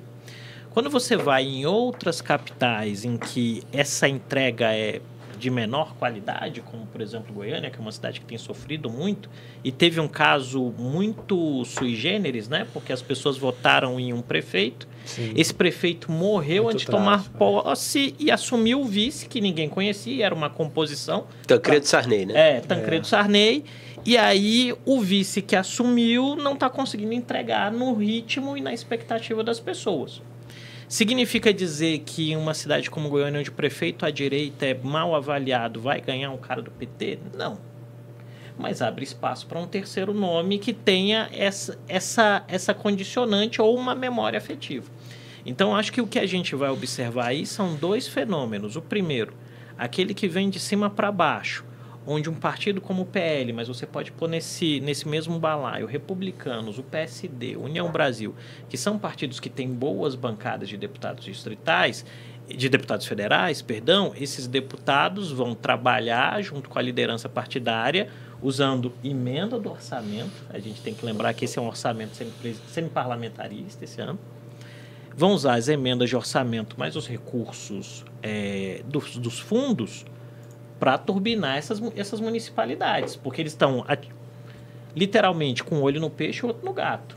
Tá olhando a municipal agora, já pensando, isso aqui vira colégio eleitoral para mim daqui a dois anos, eu querendo voltar para a Câmara, eu querendo sair para o Senado, eu querendo algum outro voo. Esse é o movimento de cima para baixo. O movimento de baixo para cima é deste eleitor que um pedaço que votou no, no presidente Lula ou porque rejeitava Bolsonaro ou porque é realmente de esquerda, mas esse eleitor que está esperando união tem um ano e um mês. Né? E essa, já que essa união não veio, ele vai sinalizar. Eu vou ficar onde eu estava. E aí vem um ponto importante. O eleitorado sempre sinaliza. Eleição é retrato fiel do momento. A diferença que marca sucesso ou fracasso de uma plataforma ou partido político é a vontade dos atores lerem. E aí, o que me parece até aqui, que seguindo essa toada de uma determinada soberba mesmo em enxergar a realidade, tem uma frasezinha que eu ponho muito, que eu gosto muito, que é a realidade é um muro intransponível. Ela vai colocar ali, o cara vai bater, vai ser ruim agora, vai ser muito pior daqui a dois anos, três anos, né? Então, acho que esse é o movimento que se coloca. Ô, Cromar, deixa eu pedir pro Showa que está pilotando aqui a nossa transmissão, mostrar para gente um gráfico muito interessante que foi feito pela consultoria Action Helgov e também pelo portal 360, o Poder 360, e é com valores ali da LDO. O grupo de partidos políticos que se identifica como conservador ou de direita terá mais que duas vezes o valor do fundo eleitoral em 2024 na comparação com aqueles que se apresentam como de esquerda. É isso que mostra o gráfico. Os partidos de direita receberão aproximadamente 2 bilhões bilhões e 400 milhões de reais do fundão. É aquela fatia grande ali, olha, que aparece é, no nosso gráfico. E enquanto os partidos de centro terão aproximadamente 1 bilhão e 300 milhões de reais e a esquerda fica com 1 bilhão. A esquerda é a que está mais apertadinha ali de vermelho é nessa nossa ilustração. Esse cálculo de fundão eleitoral, né, Guilherme, ele é essencial também. Afinal, o financiamento de campanha hoje é público, é 4 bilhões e 900 milhões de reais, uma quantia vultosa, nunca se teve tanto dinheiro assim sim, mas dividindo o bolo, a esquerda, mais uma vez, fica com muito menos do que a direita, né? É, essa regra de distribuição é que é antiga, né? Não, agora uhum. apenas a distribuição é de muito mais dinheiro sim. do que era antigamente, mas ela colabora, ela concorre para a manutenção do poder. Sim. A verdade é essa. É, é claro que o eleitorado pode romper com isso? Pode. Né? Eu poderia citar várias campanhas aqui que, que eram campanhas pobres é, que não tinham dinheiro e venceram campanhas riquíssimas. Né? É... Agora, o que o, o, o governo teria para sair na frente, né? o governo cujo principal partido, o partido que do presidente é o partido de esquerda, o governo não dá para dizer que ele é só de esquerda porque tem PP, tem republicanos, enfim, tem um monte de partido de direita aí, o que, que ele poderia fazer? Ele poderia é, apontar é, políticas públicas para atender a esse eleitorado que não é eleitorado de esquerda, que é o que a gente está falando há muito tempo aqui no programa da, da tal da União, Sim. o governo não está fazendo. Né? Ele poderia ter uma, uma, uma proposta, um discurso público, uma comunicação institucional pública é, que tivesse apontada para essas pessoas, também não tem.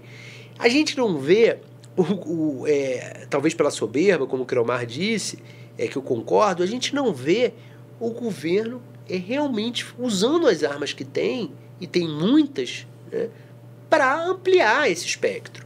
A tendência, é, do jeito que a coisa está, é que em 2026 esses partidos de, de direita cresçam e a esquerda no seu bolo diminua, como vem acontecendo.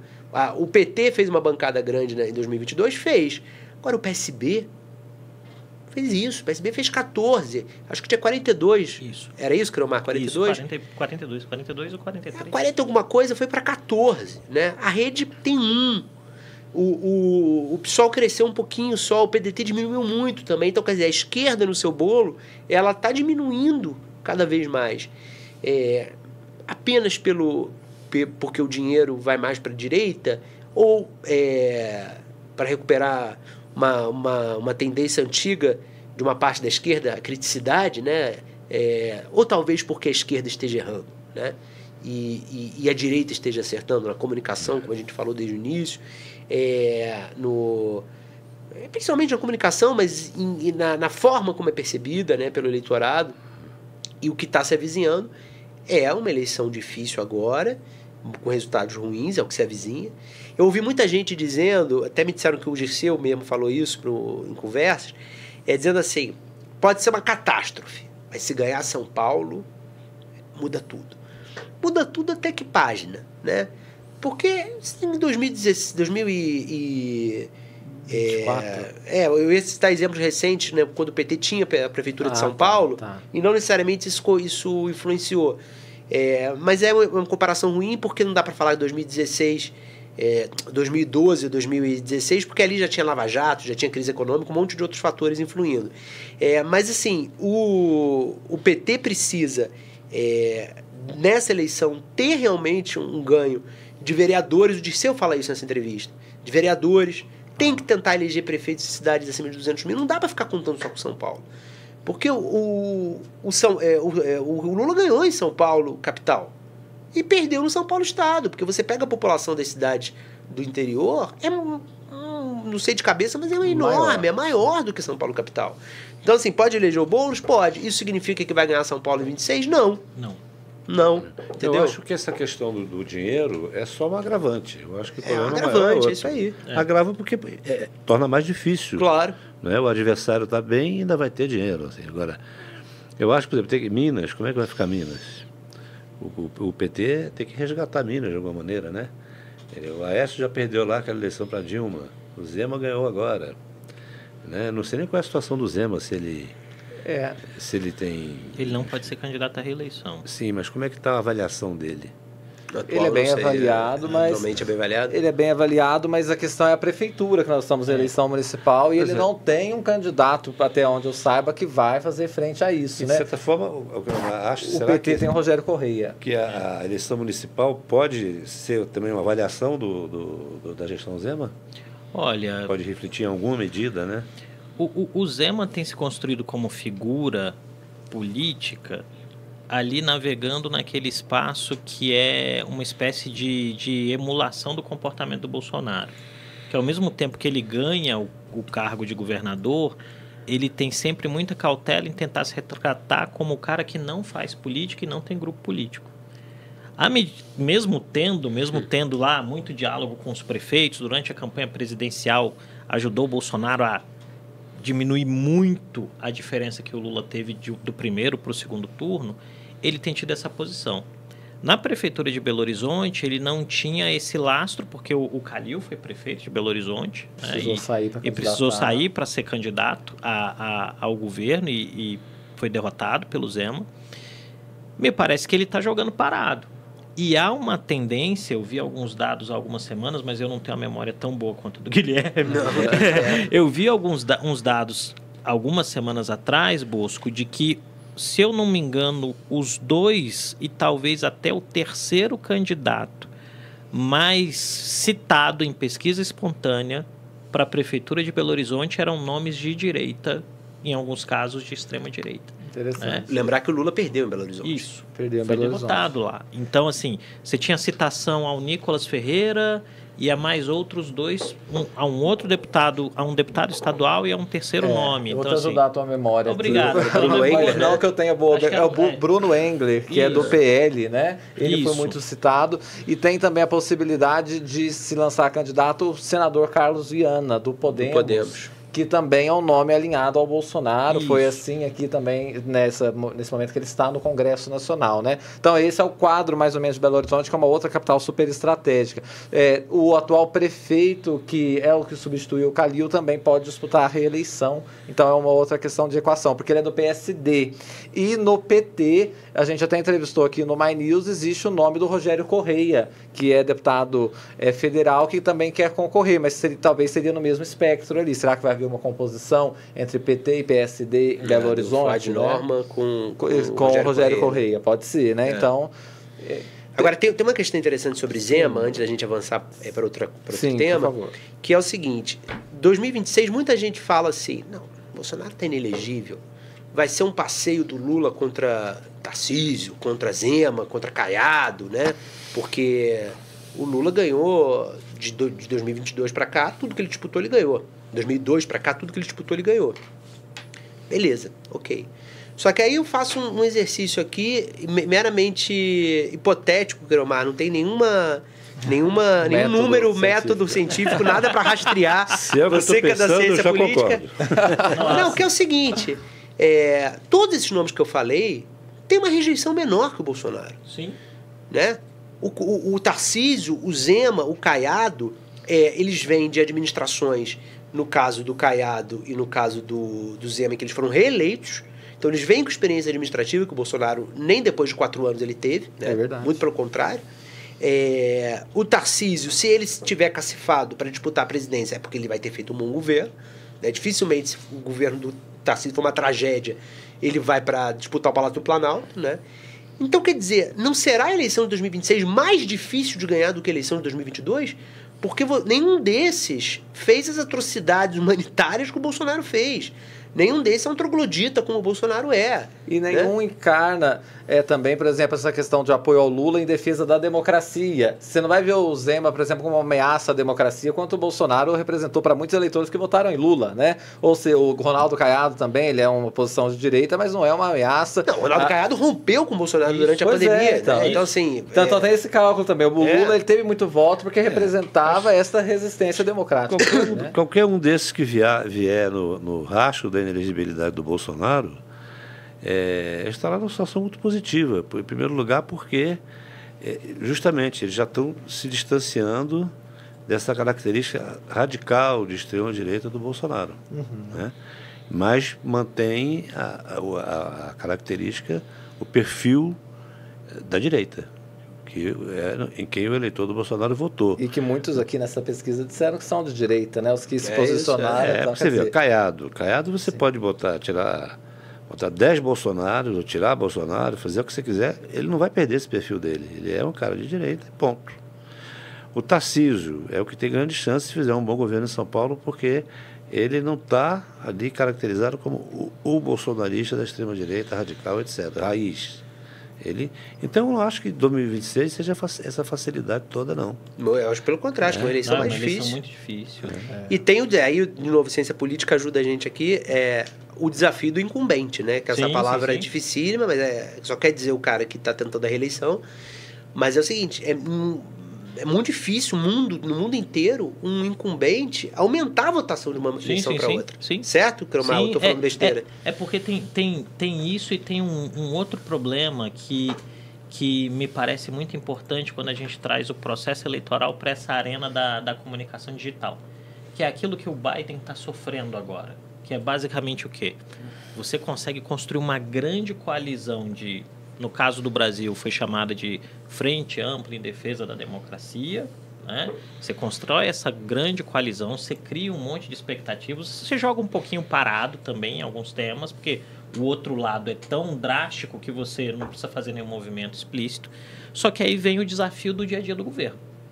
Na hora que começa o governo, você por limitação de atenção, por incapacidade, por falta de vontade, por não ter energia, Por por, soberba. soberba, né? Ainda bem que tem, tem alguém concordando comigo na mesa, fica mais fácil Ah, para explicar. Isso é igual o carro zero, né? É. Comprou, já vale 10% Já vale menos. essa, essa, esse lastro vai se perdendo. E aí pensa, por exemplo, a direita, isso não é novidade para ninguém que vai estar assistindo a gente. A direita sabe se comunicar com desenvoltura no mundo digital. E eu nem estou entrando aqui em questões como desinformação, fake news ou qualquer outras que aí são questões para o judiciário. Por essência, você tem uma direita que é mais jovem e que conseguiu fazer mobilização digital. Ponto É isso. como o governo Lula, ou melhor, a campanha do Lula resistiu a isso, criando uma coalizão de pessoas que não eram nem petistas e que em vários, em vários clusters digitais conseguiram inverter ou paralisar esse crescimento dessa bolha. Quando o governo começou, quem o governo chamou para discutir comunicação? Nenhuma dessas pessoas trouxe todo mundo lá da militância dos anos 70, 80, com sorte 90, fazendo cartaz em papel pardo. E aí vai, o Guilherme disse isso, o governo usa os instrumentos que tem. Então, tendencialmente, é uma eleição muito difícil. Óbvio. Né? E aqui pondo um pouquinho de métrica, só para manter o bom humor mesmo, porque o Sim. Guilherme estava preocupado com isso, com os dados que a gente tem hoje. Pode acontecer uma mudança, uma reforma aí, os caras mudam tudo e faz. O que a gente vê é que em outras situações como essas, que são o Biden enfrentando o Trump e o prognóstico é ruim, e o Macron enfrentando a extrema-direita teve que compor agora. E o governo em Portugal, que também era de esquerda, caiu o governo, e aí provavelmente a direita cresce mais um pouquinho. Então, assim, há que se ter uma percepção muito clara do diagnóstico. Eu acho que quando a gente fala do dinheiro, a gente está falando do sintoma Sim. a falta de dinheiro no fundo, e aí os dados mostram isso muito claramente, é o sintoma. Mas qual é a doença? A doença talvez seja falta de atualização cognitiva, falta de atualização discursiva e uma determinada soberba misturada com puritanismo. De que, ah, isso eu não vou fazer, aqui eu não vou chegar, com aquele eu não vou conversar. Isso é muito ruim. é. Deixa eu fazer uma coisa aqui, a gente já está quase encerrando. É que nós temos aqui sobre a mesa, né, o show, os livros da coleção My News Explica, da- com uma parceria da, do My News com a editora portuguesa Almedina. E nós temos hoje, eu estou aqui, esse com o da Mara Luque, ela acaba de lançar, que é Como Ter Dinheiro para a Vida Toda.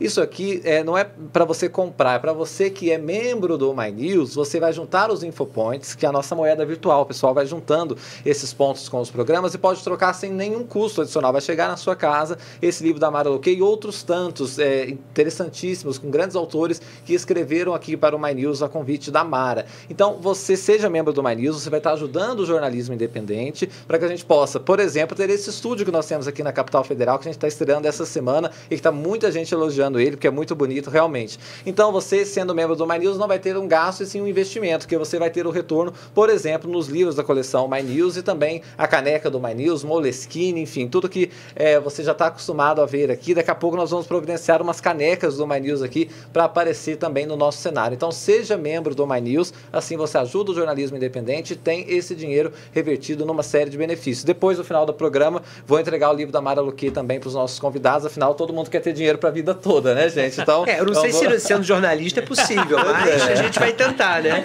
Bom, então, bom, os caminhos das pedras está, está aqui nesse livro da Mara Luque, mas vai ficar com o livro, Guilherme. Depois você eu acho que a Mara podia casa. Assim, como ter dinheiro esse mês, os jornalistas, entendeu? Já é uma coisa que a gente já sai ganhando aqui. Ou excluir a categoria logo, né? É, exclui a Menos categoria. para jornalistas. É, exceto os jornalistas, vocês não têm salvação. Muito bom, muito bom. Bom, gente, antes de eu encerrar, eu queria fazer uma rodada ainda de análises com um comentário que a gente vai fazer agora, na verdade, um intercâmbio. Nós vamos invadir um pouquinho o programa do Ricardo Couto, grande jornalista aqui do My News também, no, no é, programa Pergunte ao Couto, né, que é o balaio do Couto ali, todo mundo podendo interagir com ele. Eu fiz uma pergunta para o Couto sobre o tema do nosso encontro aqui. E ele falou um pouco sobre o Zé Dirceu e eleições municipais. Nós vamos ter a satisfação de ouvi-lo agora para em seguida comentar. Eu acho que o Zé Disseu está tá certíssimo. Ele é um grande articulador político. Então, na verdade, ele nunca deixou a política, né? Ele ficou meio afastado aí por motivos de força maior, né? Mas vira e mexe ele reaparece, principalmente em época de eleição. E sempre ajuda, né? Ele teve um papel muito discreto na campanha do Lula em 2022, mas foi importante também. As análises que ele faz sobre o PT são muito boas. Ele é um dos poucos caras que tem a história do partido e que pode fazer críticas sem ter um interesse pessoal naquilo que ele está falando. Porque tem muita gente no PT que descobriu um jeito de aparecer na mídia, falar mal do PT. Né? Não é o caso do Zé Disseu. E, de fato, eu acho que, que um grande problema que o PT enfrenta hoje é esse afastamento das chamadas bases, né? que era o forte do PT mesmo, a militância. Né? A partir do momento que o PT foi para o governo, se afastou um pouco dessa militância. Né? e precisa voltar, porque realmente o Zé Liceu tem toda a razão. As igrejas neopentecostais ocuparam o espaço da política, principalmente nas periferias das grandes cidades, nas pequenas cidades também. Né? É uma força política muito forte hoje, que é eh, a base eleitoral do Bolsonaro. Né? 30% do eleitorado é evangélico neopentecostal. Esse é o fato novo da política brasileira e o PT não soube ainda como tratar disso. Exatamente. Muito obrigado ao Ricardo Couto. Essa fala dele está dentro do Pergunte ao Couto. Você viu na tela ali é, rapidinho a Alice Rabelo, que também é apresentadora aqui do My News. Ela faz o programa com o Ricardo Couto. Está disponível no nosso canal no YouTube. Vai lá para você assistir o programa na íntegra e também para você poder fazer perguntas para o grande Ricardo Couto. Bosco, como sempre, o Couto nos faz pensar muitas coisas. Ele fala: o Dirceu tem a prerrogativa de fazer críticas, que ele é mais desinteressado do que outros que perceberam que bater no PT é bom para eles, até para ter um pouco de visibilidade. O que, que, você achou dessa análise dele? É, eu acho que o Disseu, não só pelo, por ser um, um perfil, como ele chamou, um perfil histórico do PT, Sim. mas também pelo, pela, pela bagagem que ele tem dentro do próprio partido e sempre com esse viés é, do estrategista, né? daquele que está olhando é, os municípios, que está olhando, está tá com tudo no radar. Você vê que ele não está aí, digamos. Esse negócio do coach foi ótimo, motivo de força maior, não há a menor dúvida né, sobre isso. Mas você vê que ele, por motivo de força maior, afastado, mas não se afastou completamente. Quer dizer, ele manteve. É, ele, ele, se manteve atento e acompanhando tudo, monitorando isso tudo. Senão, ele não emergiria agora já com esse diagnóstico todo é, é, de bate pronto. E acho que, que concordo com o coach. Acho que nós todos aqui concordamos ao longo do programa. Eu acho que o Disseu foi no ponto. Né? Eu modificaria um pouco a frase do, do coach, sem prejuízo dela. Eu acho que o Zé Disseu é um dos poucos quadros ali que pode falar mal do PT. Entendeu? É isso. É, sem esse, esse viés de, de, de ah, fazer sim. isso para ter holofote. Né? É, ele pode falar mal do PT porque ele conhece o PT, ele sabe o que, que o PT está fazendo de errado. É, se nós sabemos, imagine ele, que está dentro do processo, né? Então não não, é, não há nenhuma dúvida sobre o diagnóstico do Zé Disseu, não. É, a, minha, a minha questão é, será suficiente para fazer uma mudança de curso no PT? Eu acho, sou mais daqueles que pensam como Criomar. Eu acho que o muro da realidade é que vai levar a isso. E aí, Vilmar, o que você achou da fala do coach aqui com a gente? Ah, é sempre bom, né? Eu, eu costumo dizer, disse isso aqui na primeira fala, né? E, e acho que a minha vida é recheada desses momentos. É sempre bom sentar com gente inteligente que eu leio e aprendo. Então, assim, hoje mais cedo eu estava lendo o Guilherme, vi a fotinha lá. Eu, eu, eu, aí você imagina que ele vai chegar aqui de terno, né? Com aquela e tal, chegou tranquilo. Bom ver o Bosco também aqui, ouvir, conversar com você. Eu creio que o diagnóstico do Dirceu é correto. Né? O problema é que aí a gente está falando de política, e política entre o componente emocional, é, a capacidade cognitiva dos entes de internalizarem uma determinada crítica, e quando a gente está falando de política eleitoral, a vaidade, o papel do ego. Alguém vai abrir espaço conscientemente para isso? Eu acho que não. Né? Então, talvez o cenário hoje de maior probabilidade para o futuro do, do, do Partido dos Trabalhadores seja um enorme, um enorme calvário, né? até que em algum momento comece a se renovar as forças Isto se elas se renovarem. E aqui, só para jogar uma pimenta que a gente É. não vai responder mesmo, só para provocar, Ixi, já parou para pensar em qual é o futuro do PT pós-Lula? Pois é, isso que Essa aí a gente joga, aí o Guilherme Me chama, me chama para esse programa. Eu já fiz esse exercício várias vezes na minha isso, cabeça. Isso, Não, né? porque você fala assim, a situação está ruim, está grave, né? Aí você falou o líder, o cara que, que não depende do partido, é o PT que depende do lulismo, né? É. É, esse cara está ali fazendo um discurso até crítico ao PT. O Lula tem sido crítico. É, nesse sentido, vamos para lá, nós temos que fazer aliança, não pode ficar com essa. Né? E aí, se esse cara sair de cena, como é que vai ser? É, é uma dificuldade a mais, porque é, aconteceu com o PSDB, a gente viu, saiu não só Fernando Henrique, mas Sim. aqueles quadros que tiveram na fundação. O, que o PSDB é um partido que não, é, não era popular, né? E- Sim. Inclusive na campanha, né? mas era um, um partido que se caracterizou é, até como fornecedor de grandes quadros. Né? É verdade. Viu que o plano- Nacionalmente em São Paulo. Nacionalmente. é, São você viu Paulo. que o plano real nasce disso. Né? A capacidade de você fazer um sétimo plano.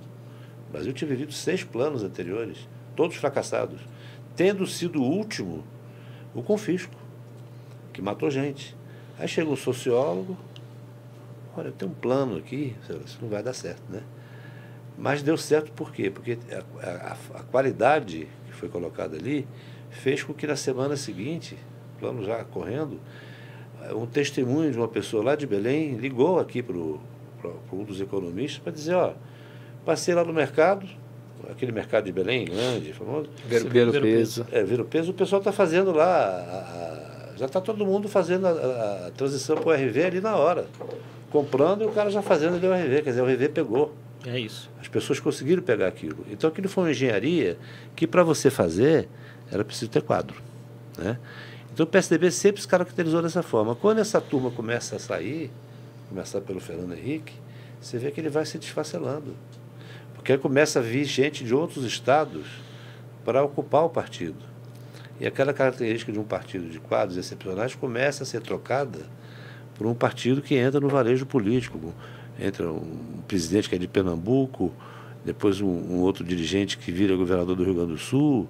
Aí quando, essa capilaridade começa a, aparentemente a aparecer, o partido começa a definhar. coisa, né? Você, você falou uma coisa, Claro. Bosco, que eu, eu queria pegar a carona, é, que é se é que existem pessoas que falam né, é, dentro do PT, que fazem essa crítica. Porque o, o Couto disse ali, é, ah, para aparecer na mídia, alguns petistas aprenderam que basta falar mal do PT. Eu concordo com o que o Bosco falou. É, cadê essas pessoas que estão falando?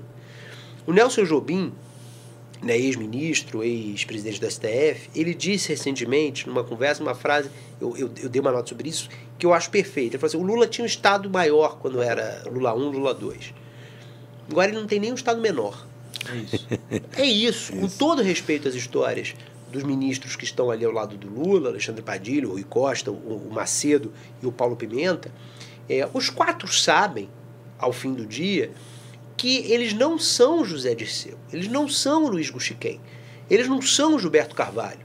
Né? As pessoas que estavam ao lado do Lula é, no primeiro mandato não são a Dilma no, no, no sentido, no, no sentido de enfrentar o Lula. Sim. Porque a Dilma, é, o governo dela teve várias coisas, a gente sabe quais são é, muito bem que foram erradas e tudo, mas a Dilma pelo menos enfrentava o Lula, dizia, Lula não. Não, não é assim. Que vocês veem Rui Costa fazendo isso, vocês veem o, o- o Padilha, vocês imaginam o, o Paulo Pimenta chegando no fim do dia, presidente, o senhor errou hoje. Eu não vejo essa cena, porque não existe. Eu imagino que o Disseu fazia. Bosco, certamente, pode dizer isso muito melhor do que eu. Fazia, acho que todos eles, seu genuíno. O Genuíno, É, que era eles- presidente do PT é. no primeiro ano do, no primeiro governo Lula, essas pessoas contribuíam trazendo outras visões. Né? Então, permitia que a realidade intransponível, né, o muro da realidade que o Creomar falou, é, en- entrasse no terceiro andar do Palácio do Planalto. E o Lula não ficasse só cercado é, por adulações, né? E por muito bem, presidente, o senhor salvou a democracia, o senhor é maravilhoso, o senhor é incrível, ave Lula, entendeu? É, e isso é muito ruim, né? Isso só vai fazendo com que ele se feche nessa redoma, aprofunde os problemas que trouxeram o PT para a situação que está hoje, esquerda que está, que tá, a situação que a esquerda está hoje, e torne essa sair dessa, desse abismo uma coisa tão difícil. Né? É, para mim, opinião pessoal, o mais crítico dentre eles é o próprio Lula. Ele que está sendo mais crítico, falando, a gente tem que compor, tem que fazer. É. Talvez, vamos é. chamar, É. vamos chamar. Porque alguém para ser crítico com ele parece que não tem. A gente Eu, fica- eu, eu não imagino. Sim, Se essa pessoa é. tá, ela tá sendo muito discreta. É, mas ele mesmo às vezes faz uma co- faz alguns chamamentos assim, né? Esses líderes políticos que são que têm muita capilaridade personalística, normalmente eles são sobreviventes. Pois é. E eles sobrevivem porque são muito intuitivos. Eu acho que talvez mesmo o Lula não tendo todas as pistas do que está acontecendo, ele tem a intuição de que algo não está encaixando. Todo mundo só dizendo bom dia, o café está só quentinho, tá tudo muito bem. E aí ele tenta, possivelmente, fazer algumas provocações. Ele fez isso em uma reunião do PT, dizendo, olha, a gente está fazendo errado.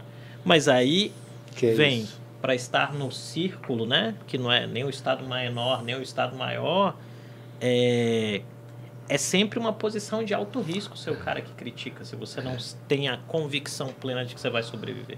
É. E aí ninguém quer comprar. Até para nos, respalda- nos re- nos respaldarmos aqui sobre a nossa tese da, Pois não. da. Vocês falaram aqui da soberba. Ah, né? tá.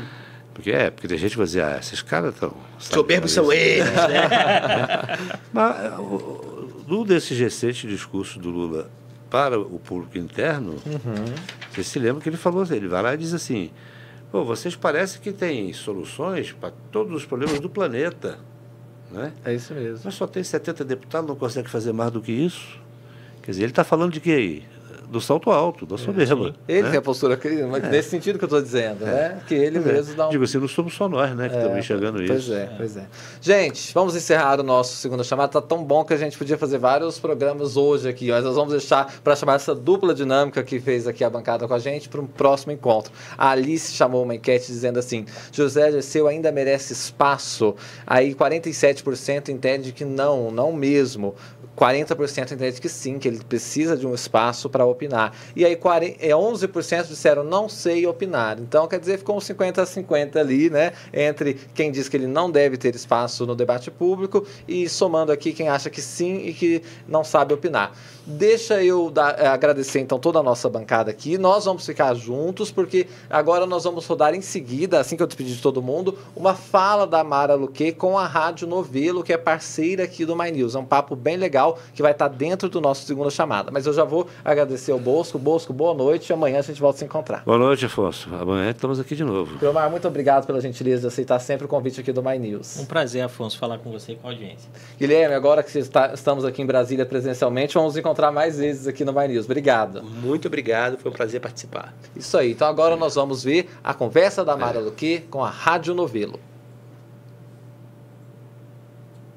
Fala galera do Segunda Chamada. E aí, vocês estão no estúdio novo, né? Tá vendo? Agora tem uma visita virtual minha. Minha e de uma convidada muito especial. Vocês sentiram falta da Rádio Novelo aqui no My News e, claro, a gente voltou cheio de novidade. Eu tô aqui com a Branca Viana. Eu não tenho nem roupa para essa conversa, Branca. Oi, Mara. Oi, gente, tudo bem? Totalmente tem roupa para conversa. É um prazer estar aqui. Olha, Obrigada.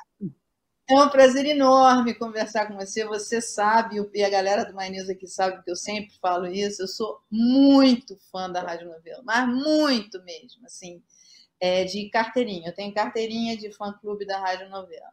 Então é um prazer enorme estar aqui com você, conversar com. Eu tenho até um roteiro aqui para explicar a Rádio Novela e falar, mas eu não sou boa de seguir roteiro. Então, é, o pessoal do My News conhece, gosta muito da Rádio Novela, a gente tem uma parceria e que a gente, sem dar muito spoiler, a gente conta um pouquinho o que vem por aí na Rádio Novelo. E amanhã a gente já colocou o redirecionamento aqui de vocês para a Rádio Novelo e a Branca vai dar só uns um tira-gosto aqui, uma degustação do que, que espera vocês amanhã. Tudo bom, Branca? Tudo bem? Então, amanhã, o episódio de amanhã são duas histórias, que normalmente são duas histórias, né? às vezes até três, em alguns casos uma, como foi na semana passada, é, em que a gente contou a história da Braskem, lá em Maceió, que foi essa, gregos e alagoanos, que vocês estão vendo aí na tela. É, então, então, o episódio de, de quinta-feira são duas histórias. Uma as duas histórias receberam o nome de Lugar das Meninas. Que na verdade são lugares que são reservados ou reservados só para mulheres, ou então são lugares onde as mulheres não podem entrar, e essas mulheres muitas vezes são chamadas de meninas de uma maneira condescendente, assim, porque na verdade elas são mulheres. Então a primeira história é sobre uma coisa chamada roda punk que eu não sei se você já tinha ouvido falar, não sei se quem está vendo a gente já tinha ouvido falar ou não, eu nunca tinha ouvido falar, até o Gilberto Porcidoni, colaborador da Novelo, que, que gosta de rock, que gosta de punk, que frequenta show, começou a falar dessa coisa de roda punk, e aí ele me mandou uns vídeos de roda punk, e eu, é uma coisa muito impressionante, assim, e é uma, uma, um momento do show em que as pessoas entram e dançam e pulam, meio que se batem uma na outra, e pode ficar uma coisa meio violenta. Então, até pouco tempo atrás, as mulheres que iam ao show não entravam em roda punk. Elas queriam entrar na roda, queriam dançar e pular junto com todo mundo, mas era uma coisa muito, muito violenta. Tinha gente que agarrava elas, então tinha abuso, tinha assédio, tinha pancada mesmo, gente levando soco, pulando. E a gente conta essa história, então, de, de, de, lugares que as mulheres querem frequentar e acabam não podendo, ou porque têm medo, não se sentem seguras, ou porque são expulsas mesmo, tipo, não deixam elas participarem. Então, essa é a primeira história. Não sei, Mara, você já tinha ouvido falar de roda punk? Não, eu nunca tinha ouvido falar, quer dizer, vou amanhã vou escutar para saber exatamente. É... E é muito interessante. Você sabe que isso, é, Branca, é uma das coisas mais legais da Rádio Novelo. Primeiro, vocês fazem um trabalho assim muito, muito bem feito, né? Mas é descobrir essas histórias. Tem cada história tão legal, quer dizer, que a gente nem imagina que existe nesse país. Quer dizer, você vai, vocês vão achando e, e vão contando umas histórias muito boas, né? Quer dizer, a roda de punk eu nunca tinha ouvido falar, nunca tinha ouvido falar nada mesmo, nada é, parecido com isso, né? É, você vai aprender. A gente não pode falar, eu fico com vontade de perguntar algumas é. coisas, mas a produção já não me avisou pode. que eu não posso não, perguntar não muita coisa é para não dar spoiler. Não pode, mas a segunda história se chama a, a, a, segunda história. Então a primeira história é sobre esses shows de rock, de punk, que tem essa coisa, enfim, meio violenta ali que, que as pessoas diziam que não era lugar de mulher. E a segunda é uma história que se passa em Bragança, uma cidadezinha no norte de Portugal, uma cidadezinha de, de em torno de 30 mil pessoas no norte de Portugal, muito conservadora, muito católica, é, onde de repente começa a abrir várias casas de prostituição. Um, e um empresário de lá resolve abrir uma casa que é uma mega casa. Na verdade, é um complexo, assim, tem piscina, tem quadra, tem vários quartos, tem mais de 30 quartos, tem, é, enfim, vários boates, bares e tal. E chegam, de repente, na cidade, 300 mulheres, que lá são chamadas de meninas e que são prostitutas, a maioria delas brasileiras. Então, você pode imaginar o que, que acontece, né? Você tem essas mulheres que estão trabalhando para ganhar a vida delas. Não é ilegal em Portugal você é, se prostituir, você ser trabalhadora do sexo, como no Brasil não é ilegal, lá também não é ilegal.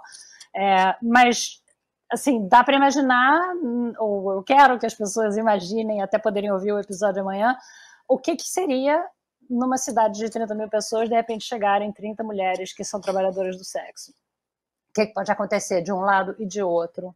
É, e essa é a história que a gente vai contar. É uma história bem é uma história bem impressionante, da qual eu também nunca tinha ouvido falar. Parece que Portugal é uma história super, super conhecida. Mara, você que frequenta Portugal, não sei se você já tinha ouvido falar disso. Eu não conhecia essa história. O que eu vejo em Portugal é assim, uma crescente é, animosidade, se é que a gente pode chamar assim, é, com alguns brasileiros, enfim, principalmente fora de Lisboa, em cidades é, um pouco mais afastada, você tem é, alguma alguma em Lisboa também, alguma é, enfim, porque dizem que está tomando emprego, enfim, alguma coisa com os imigrantes brasileiros, enfim, é, a gente a gente a gente tem visto muito no noticiário de Portugal, principalmente Portugal, isso. É, agora, Branca, como é que vocês descobrem essas histórias? Quer dizer, as pessoas escrevem para vocês, as pessoas que estão ouvindo a gente, estão vendo a gente aqui agora, eles podem, se tiver uma boa história, mandar para vocês. Como é que vocês descobrem isso? Porque é incrível, Sim. tem tanta história incrível. A maioria das histórias vem da própria equipe, né? A equipe da novela é uma equipe formada principalmente de jornalistas. Você que é jornalista sabe que o jornalista que não tem pauta não vai a lugar nenhum. É, então é uma equipe que pensa muito em pauta o tempo todo e a, e a própria equipe aparece com muita pauta. Mas a gente pede também pauta de ouvintes. Claro que a gente tem também muitos amigos que mandam pauta, pessoas conhecidas, e a gente pede para os ouvintes mandarem pauta. Quem quiser mandar pauta, vai no site é, da Rádio Novelo, radionovelo.com.br, e lá no menu, você puxa o menu e tem lá, envia uma pauta. E aí lá você vai ter todas as instruções de como mandar uma pauta para gente e qual é, como redigir a tua pauta para que a tua pauta vire um episódio, sabe? Então, é, a gente recebe bastante pauta de ouvinte e algumas dessas pautas já viraram é, já viraram episódio, várias, aliás, já viraram episódio. Eu não diria que é a maioria, mas tem muita pauta de ouvinte que já virou episódio. A gente acha coisa em é. rede social, e acha coisa em jornal, acha coisa em mesa de bar, sabe? Tudo, tudo, tudo pode virar, né? Pode ter um potencial assim para virar uma história saborosa. Mas tem algumas coisas que a gente quer. A gente quer que a história tenha pelo menos um personagem bem delineado, que seja uma história que tenha começo, meio e fim nela mesma, que tenha alguma virada surpreendente, que não seja o que você já espera quando você sabe qual é o tema da história, você já sabe o que vai acontecer.